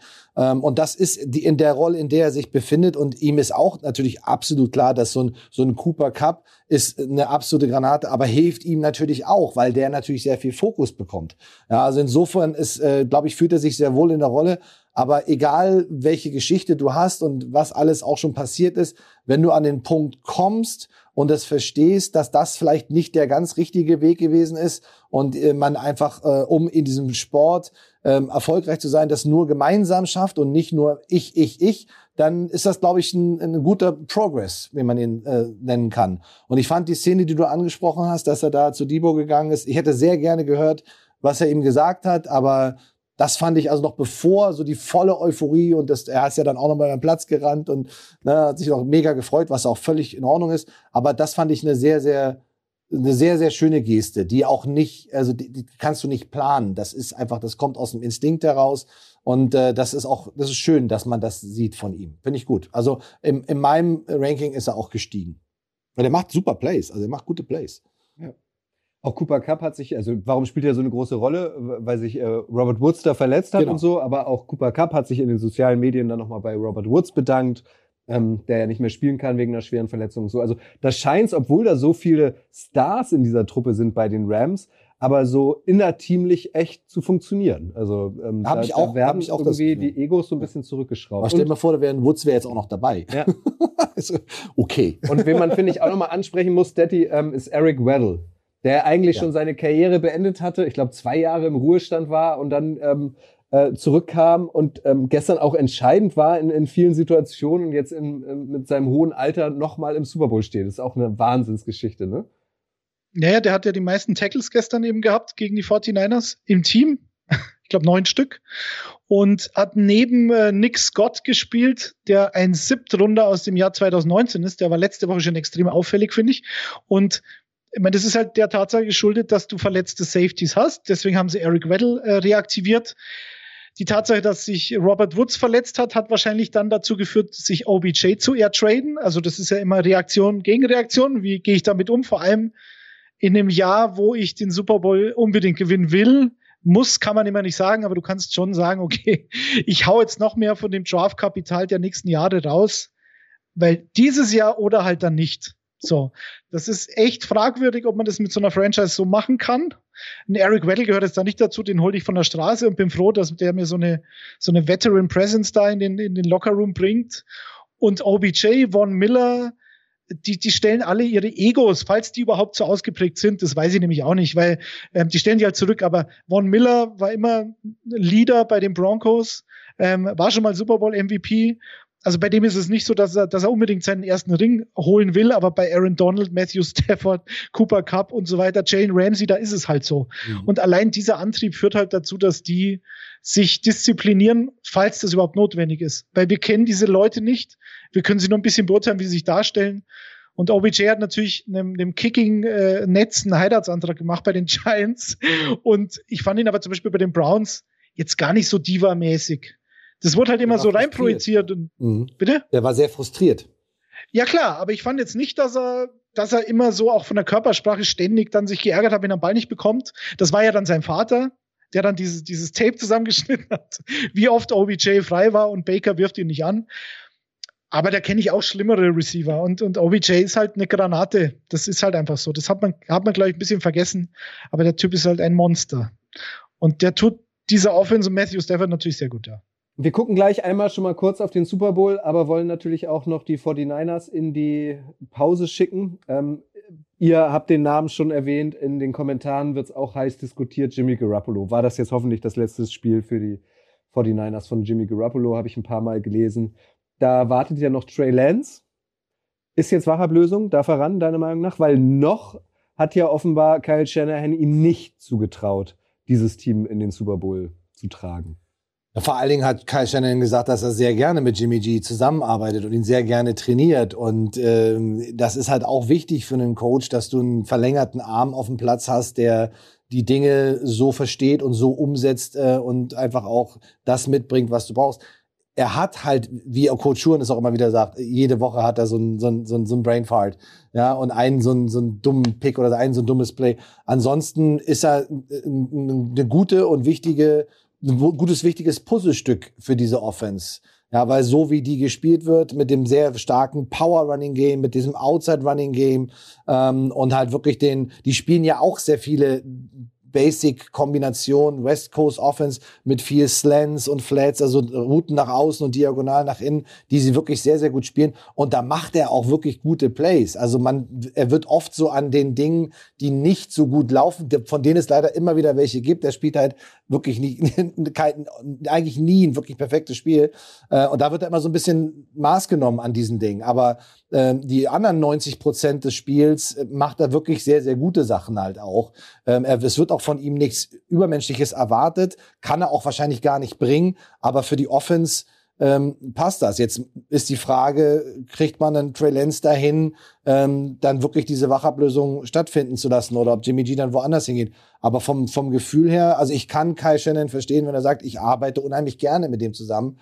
Nur ich glaube, jetzt ist der Punkt gekommen, wo eben auch so ein Difference Maker auf die Position muss. Und das ist halt Jimmy G nicht.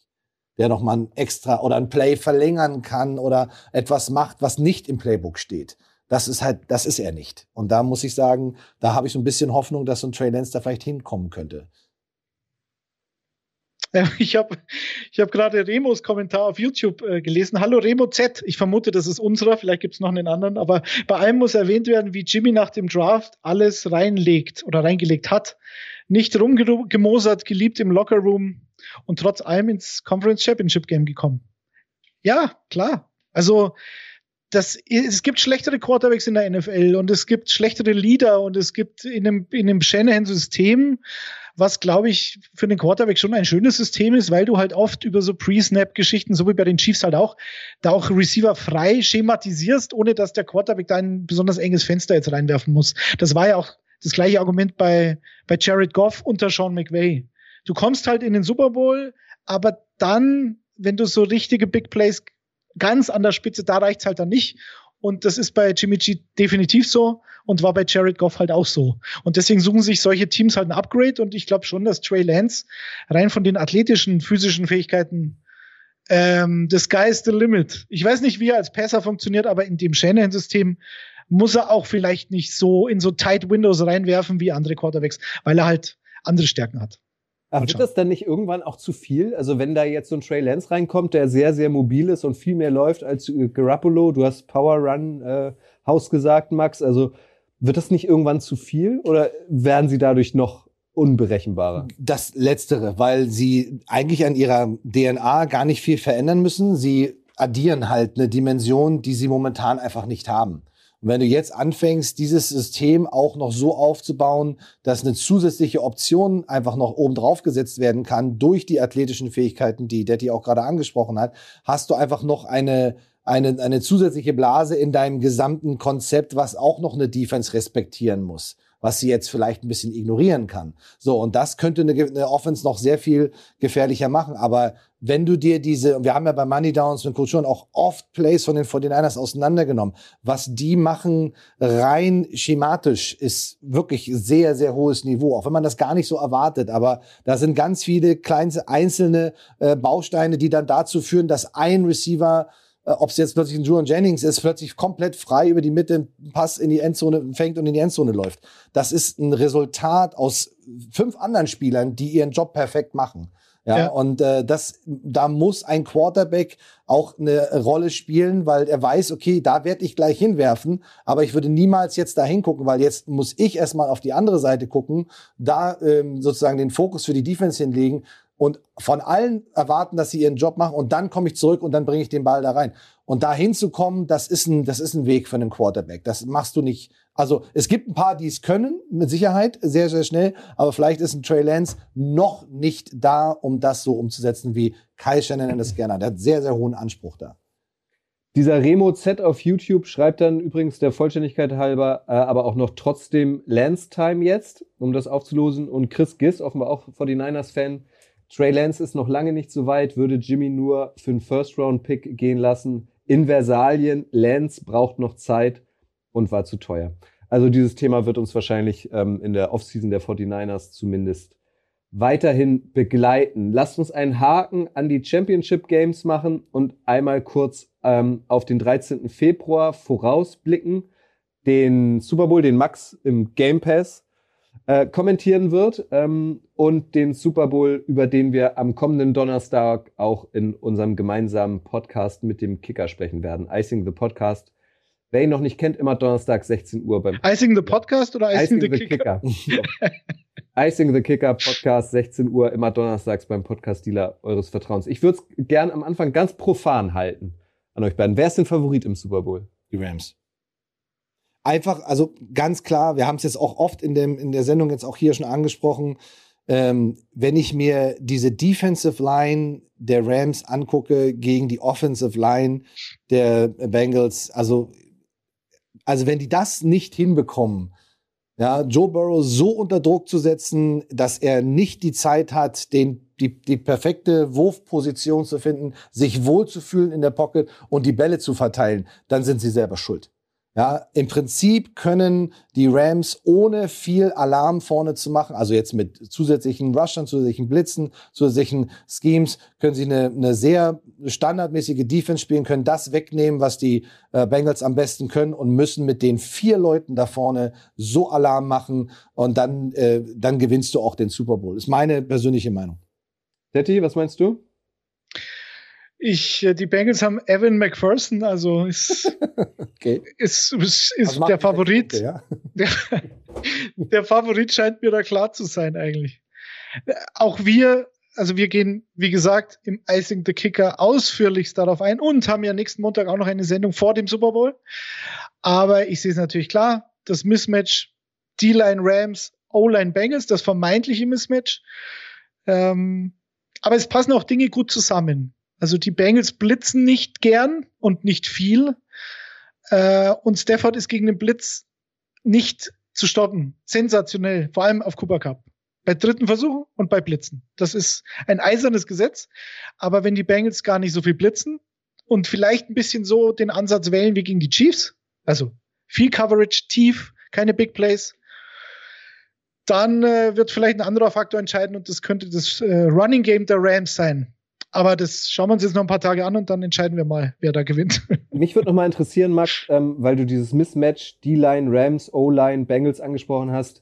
Der Super-GAU wäre ja, wenn sich Aaron Donald jetzt in den nächsten zwei Wochen verletzt. Ach, um Gottes Willen. Trainieren diese beiden Mannschaften jetzt eigentlich noch Full Power? Nein. Oder geht's jetzt nur noch darum, ähm, ja. fit zu bleiben, Genau. sich aber nicht zu verletzen? Also du, du trainierst schon äh, in bestimmten Sequenzen Full Speed, auch im Team, aber da ist nichts mit Tackeln oder sonst was. Da wird viel mit, wir sagen immer Hände und Füße. Also du positionierst dich richtig, du setzt deine Hände, du bist in einem, in einem richtigen Gap. Du siehst ja auch, wenn man mal so Trainingsvideos sieht, wie sie dann in die Gap schießen und dann auch den Ballträger nur abklatschen, weil du, das ist dein Team. Also du willst den Running Back nicht tackeln, du willst keine unnötigen Kollisionen haben. Auch in der Offense- und Defense-Line wird sehr viel auf Distanz gehalten. Da geht's eher um Responsibilities. Also der Defense-Coordinator sagt, pass auf, Sie geben uns die und die Formation. Daraus ist die Wahrscheinlichkeit 80 Prozent, dass Sie den und den Laufspielzug spielen. So verteidigen wir den. Den nehmen wir den weg. Mit genau, jeder hat seine Aufgabe. Sobald der einen Schritt nach links macht, musst du sofort mitreagieren. Und das muss trainiert werden. Du musst trainieren, bestimmte Stunts auch einzustudieren, bestimmte Coverages. Du musst auf die Passkombinationen eingehen. Und was sie auf jeden Fall, was die Rams auf jeden Fall machen müssen, sie müssen in der Lage sein, diese Sideline-Pässe, die in, bei denen die Bengals wirklich stark sind, auf Jamar Chase und T. Higgins, das müssen, da müssen sie einfach perfekt positioniert sein und das auch, wenn sie nur eins auf eins sind. Gut.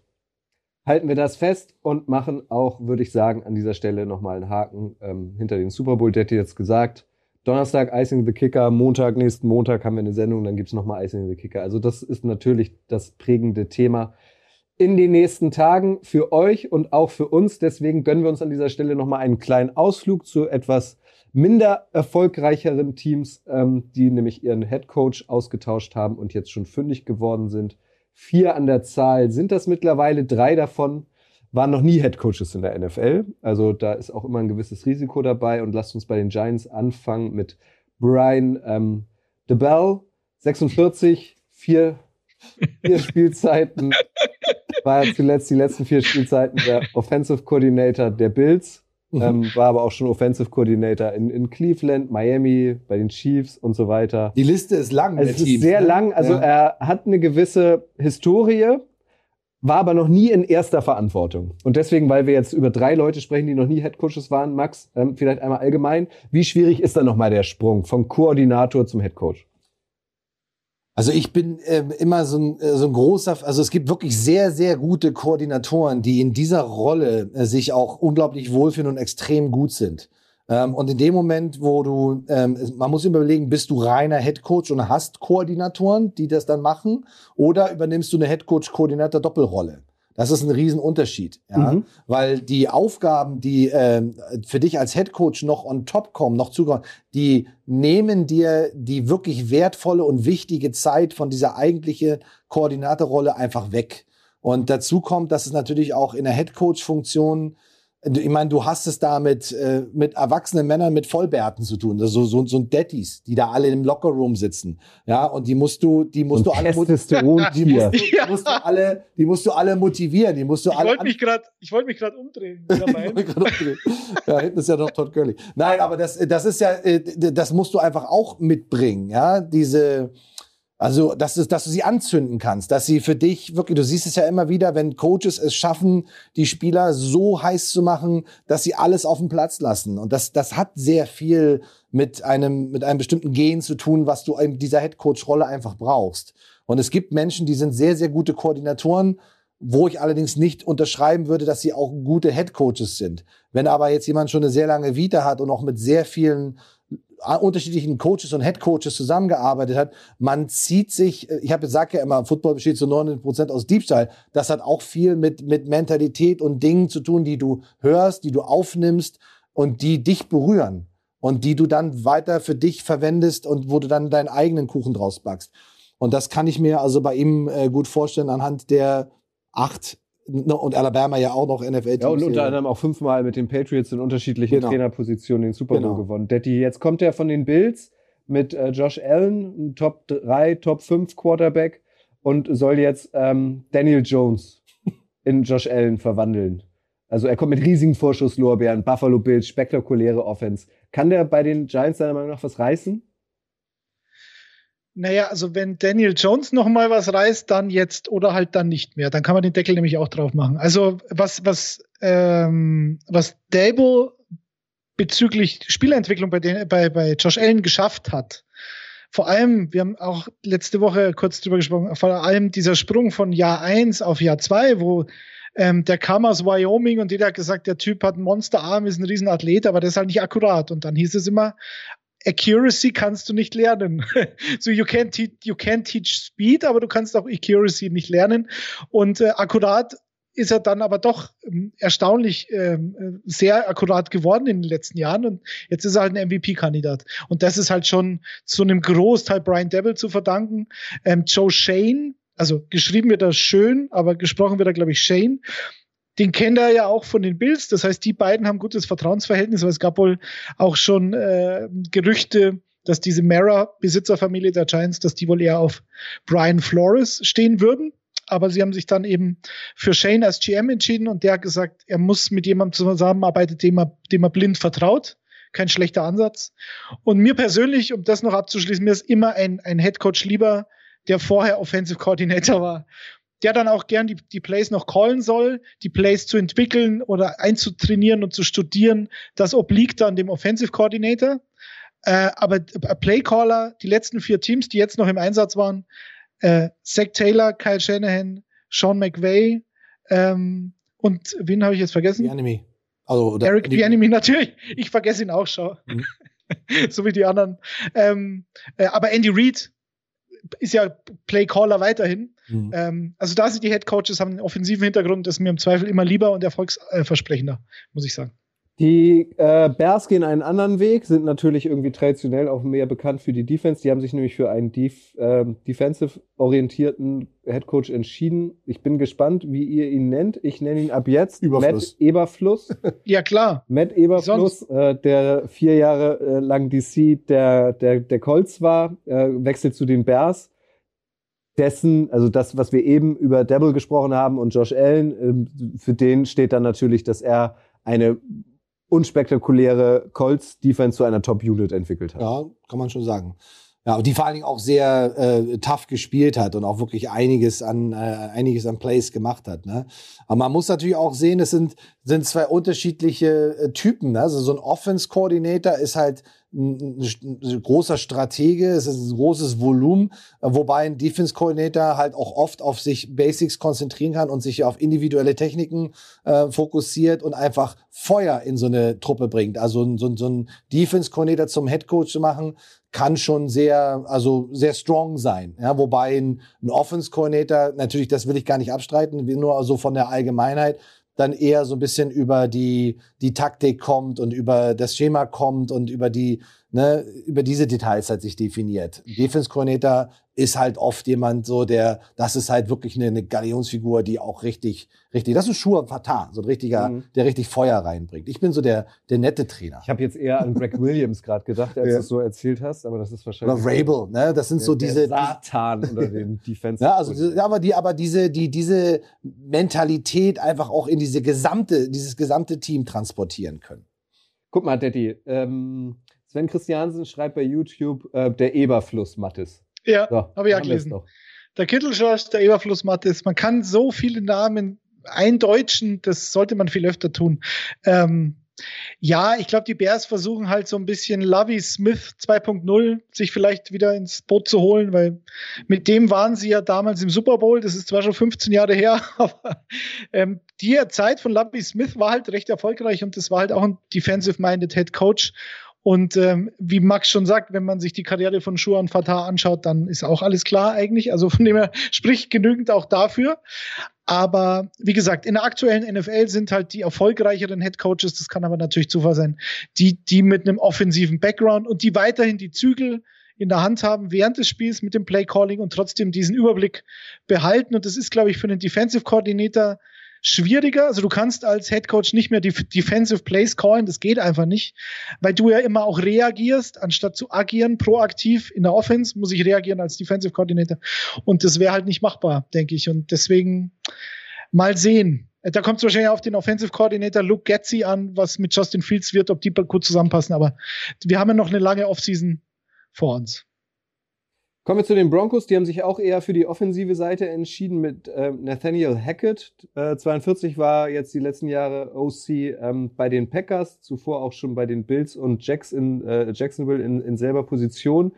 Ähm, der ist mir jetzt aufgefallen in den letzten Tagen. Also letzte, letzte Saison hatten wir Dan Campbell bei den, bei den Lions äh, mit seinem Kniescheibenbruchvergleich und so weiter. Der hat jetzt auf der Pressekonferenz gesagt, sein größtes Ziel wäre es eigentlich, uh, the most attractive, glaube ich, hat er gesagt, oder most sexy Head Coach der NFL zu werden. Das ist ein gutes Ziel auf jeden Fall. Warum sagt man sowas? Ich habe keine Ahnung. Also das war doch ein Scherzerl. Ein Scherzerl unter Kollegen, der kommt halt von Matt LeFleur. Matt LeFleur ist halt ein, ist halt ein Womanizer und sieht gut aus. Das, äh, und Nathaniel Hackett ist halt ein, ist halt ein etwas älterer Mann, der seit 100 Jahren. Ja, aber sieht aus wie ein 52. Average Joe. Nee, Nathaniel Hackett. Der sieht also aus wie der Ex-Mann von Charlotte aus Sex and the City. Ihr wisst alle, wen ich meine. Ja, wir wissen alle, wen du meinst. ja, Mr. Big oder was? Nee, ich weiß seinen Namen gerade nicht. Ah, ist ja furchtbar. Ja. Äh, ach so, ja, jetzt weiß ich, wen du meinst, glaube ich. Ähm, Nathaniel Hackett, ja. Äh, der war ja bei den Jaguars Offensive Coordinator, als Blake Bortles im AFC Championship Game war, Kutsche. Und wenn du das schaffst, dann bist du als Head Coach überall geeignet. Und sie haben die damals die beste Run, äh, Run Offense der Liga gehabt mit Lenny Fournette. Und die Defense war natürlich der Hauptgrund, warum die Jaguars damals im AFC Championship Game waren. Aber Hackett war ein Teil davon. Immerhin. Was fällt dir spontan ein, wenn du. Naja, Packers also war er ja auch noch, was war das jetzt, drei Jahre, ne? drei Jahre Offensive Coordinator. Und äh, da ist ja auch nicht alles schiefgelaufen. Natürlich hast du da auch ein paar, ein, ein paar richtige Granaten, aber trotzdem, äh, damit ist es ja nicht getan. Also du musst die ja auch entsprechend äh, in Position bringen. Und äh, ich finde, er hat dann einen sehr, sehr guten Job gemacht. Vor allem musst du Aaron Rodgers bei Laune halten. Das, das ist, glaube ich, nicht einfach. Ja. Also das, das ist aber dann auch wieder, das ist dann wiederum eine äh, Aufgabe, wenn du das hinbekommst, das ist auch ein Qualitätssiegel, die du brauchst als Head Coach.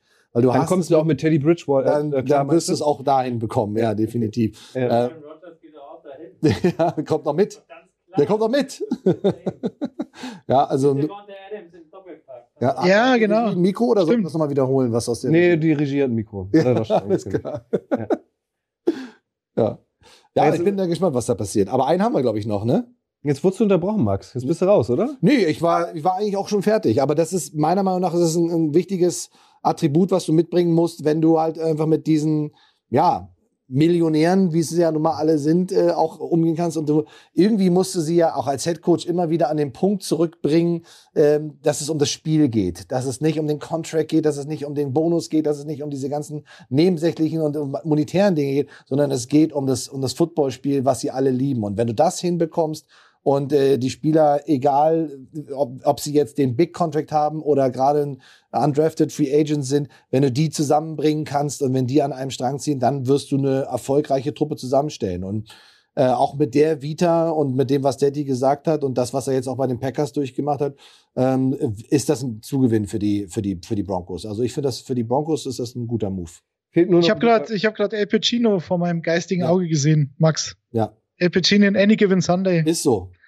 Um jedes Yard wird gekämpft. Da hätte jeder, jeder hätte sich äh, auf dem Platz auch verabschiedet für ihn. Mit den Broncos nur noch ein guter Quarterback. Mal sehen. Definitiv.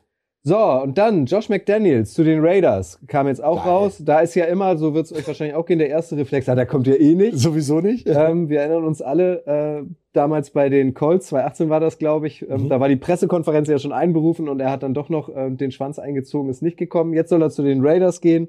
Irrsinnig lang äh, bei den Patriots. Der weiß natürlich, Max, wie man gewinnt oder er weiß, wie sich ja. Siege und vor allem Super Bowl-Siege ähm, ähm, wie, wie, wie, sie, wie sie sich anfühlen, war ja schon mal Head Coach bei den Broncos. Da hat es allerdings nicht geklappt. Also wie beurteilst du diese Personalie? Ich finde ihn super. Und für die Raiders ist das mega. Also ich finde das richtig cool.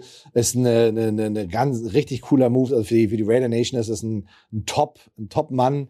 Äh, man muss natürlich auch äh, hoffen, dass es dann auch wirklich so umgesetzt wird oder wirklich passt. Man hat immer so ein bisschen die Historie im Hinterkopf, aber ich finde Josh McDaniels super. Ähm, ich halte ganz, ganz viel von dem.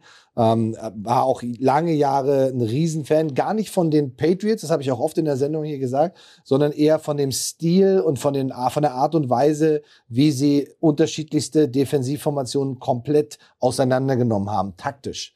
Ja, und das äh, ist ihm äh, geschuldet, gar keine Frage.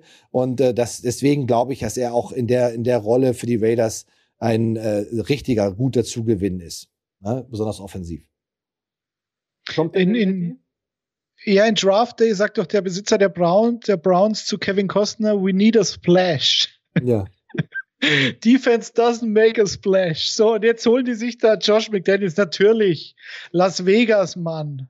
Und äh, ja, keine Ahnung. Ich war, also ich sehe es wie Max, ich mochte den als Playcaller auch schon immer, weil immer alle gesagt haben, ja, Belichick, Belichick nee. und Brady, wer, wer, wer hat jetzt, äh, wer ist der Grund für den Erfolg, gerade in der Offense? Und dann habe ich mir immer gedacht, ja, Josh McDaniels und sicher nicht Bill Belichick, der ja auch einen defensiven Background hat. So, also McDaniels als Playcaller, meines Erachtens muss er Playcaller bleiben, weil da würde, es, würde er sich seiner vielleicht einzigen Stärke berauben. Ich weiß nicht, ob er ein Leader of Man ist. Das wird sich zeigen. Ich glaube, bei Denver war er einfach zu jung. Da war er auch zu, ja, zu, auch zu splashy irgendwie und hat ist er mal abgegangen und in die Kurve gerannt, als sie damals mit den Broncos gegen die Patriots gewonnen haben, glaube ich, ziemlich früh, da war er noch erfolgreich und dann ging es relativ schnell bergab. Mal schauen, vielleicht ist er ein bisschen gereift, aber die große Frage, der Elefant im Raum ist halt, was passiert mit Derek Carr? Ich glaube, sie können ihn jetzt entsorgen. Er ist, glaube ich, der 15 bestverdiente Quarterback in der ganzen NFL. Also er ist eigentlich ein Schnäppchen und hat äh, so gut gespielt, dass die Raiders in so einer in so einer in so einer Saison, in der so viel los war, ähm, trotzdem in die Playoffs gekommen sind. Also da war, hat er schon einen riesen Anteil dran. Aber vielleicht will der will der Splashy neue Head Coach auch einen Splashy neuen Quarterback. Deswegen, das wird interessant. Jeremy Denton schreibt ähm, bei YouTube, dieses Patriots-Tandem mag ich überhaupt nicht bei uns sehen. Also offenbar ähm, Raiders-Fan, ähnlich wie bei den Bills, kommt da nämlich auch der GM gleich mit, mhm. quasi Dave Ziegler heißt er, der war vorher Director of Player Personal ähm, bei den Patriots und der wird jetzt GM bei den Raiders. Ich finde, sowas macht ja eigentlich Sinn, oder? Also wenn du auf diesen zwei wichtigsten Positionen ähm, äh, Leute installierst, äh, die sich A kennen und B auch schon ähm, relativ erfolgreich zusammengearbeitet haben, dann macht das ja eigentlich per se schon mal Sinn. Ne? Hat aber natürlich, und darauf ähm, zielt wahrscheinlich Jeremy ab, auch so ein bisschen was von feindlicher Übernahme. Ja, auf der anderen Seite, wenn du, da, also da muss auch viel Respekt sein zwischen diesen beiden Personen ne? und Wertschätzung über die Arbeit des anderen und Vertrauen in die Arbeit des anderen.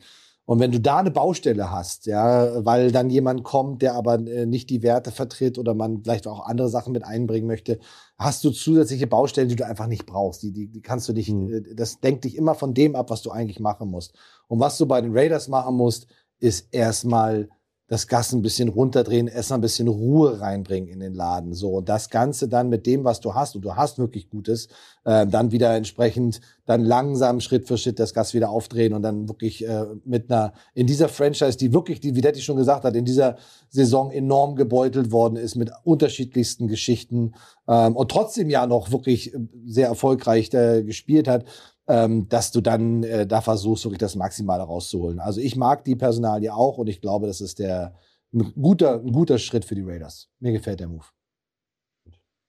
So, das war die letzte Footballerei-Ausgabe in dieser NFL-Saison. Nein, Spaß beiseite. Das war es auf jeden Fall. Das kannst du nicht toppen, auf jeden Fall. Das ist ja schon mal der.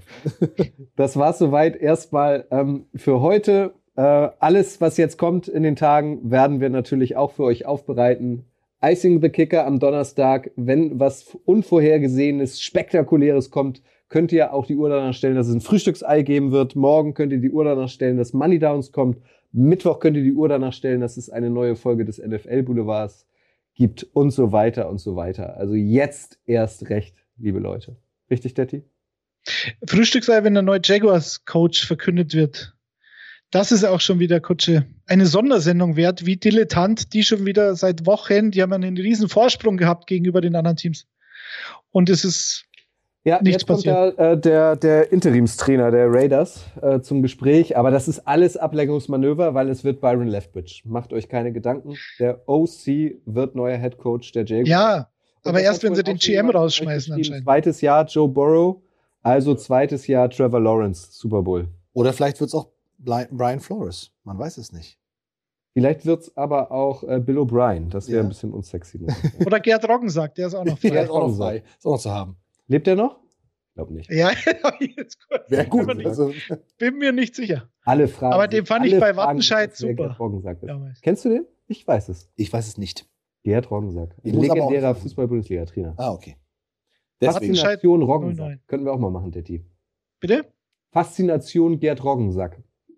Achso, ich habe irgendwas mit Morgensack verstanden. Nee, nee. Hm, Das ist Remus. Das macht Remo. Das ist Remus Territorium. Gut. Max packt schon ein. Nee, ich mach gerade nur. Ja, gut. ähm, ja, haben wir es, oder? ja, Top. Weltklasse, Weltklasse. Und viel Liebe da lassen. Hashtag, Hashtag, ja. Viel Liebe Sehr da gut. lassen. Schön war's wieder. War Super. super. Sehr gut. Danke euch. Ähm, kommt gut durch die Woche, schlaft ein bisschen vor, wie gesagt, und wisst ihr ja das Wichtigste. Bleibt gesund. Tschüss. Tschüss. Ciao. Das war's für heute. Bis zum nächsten Mal in der Footballerei.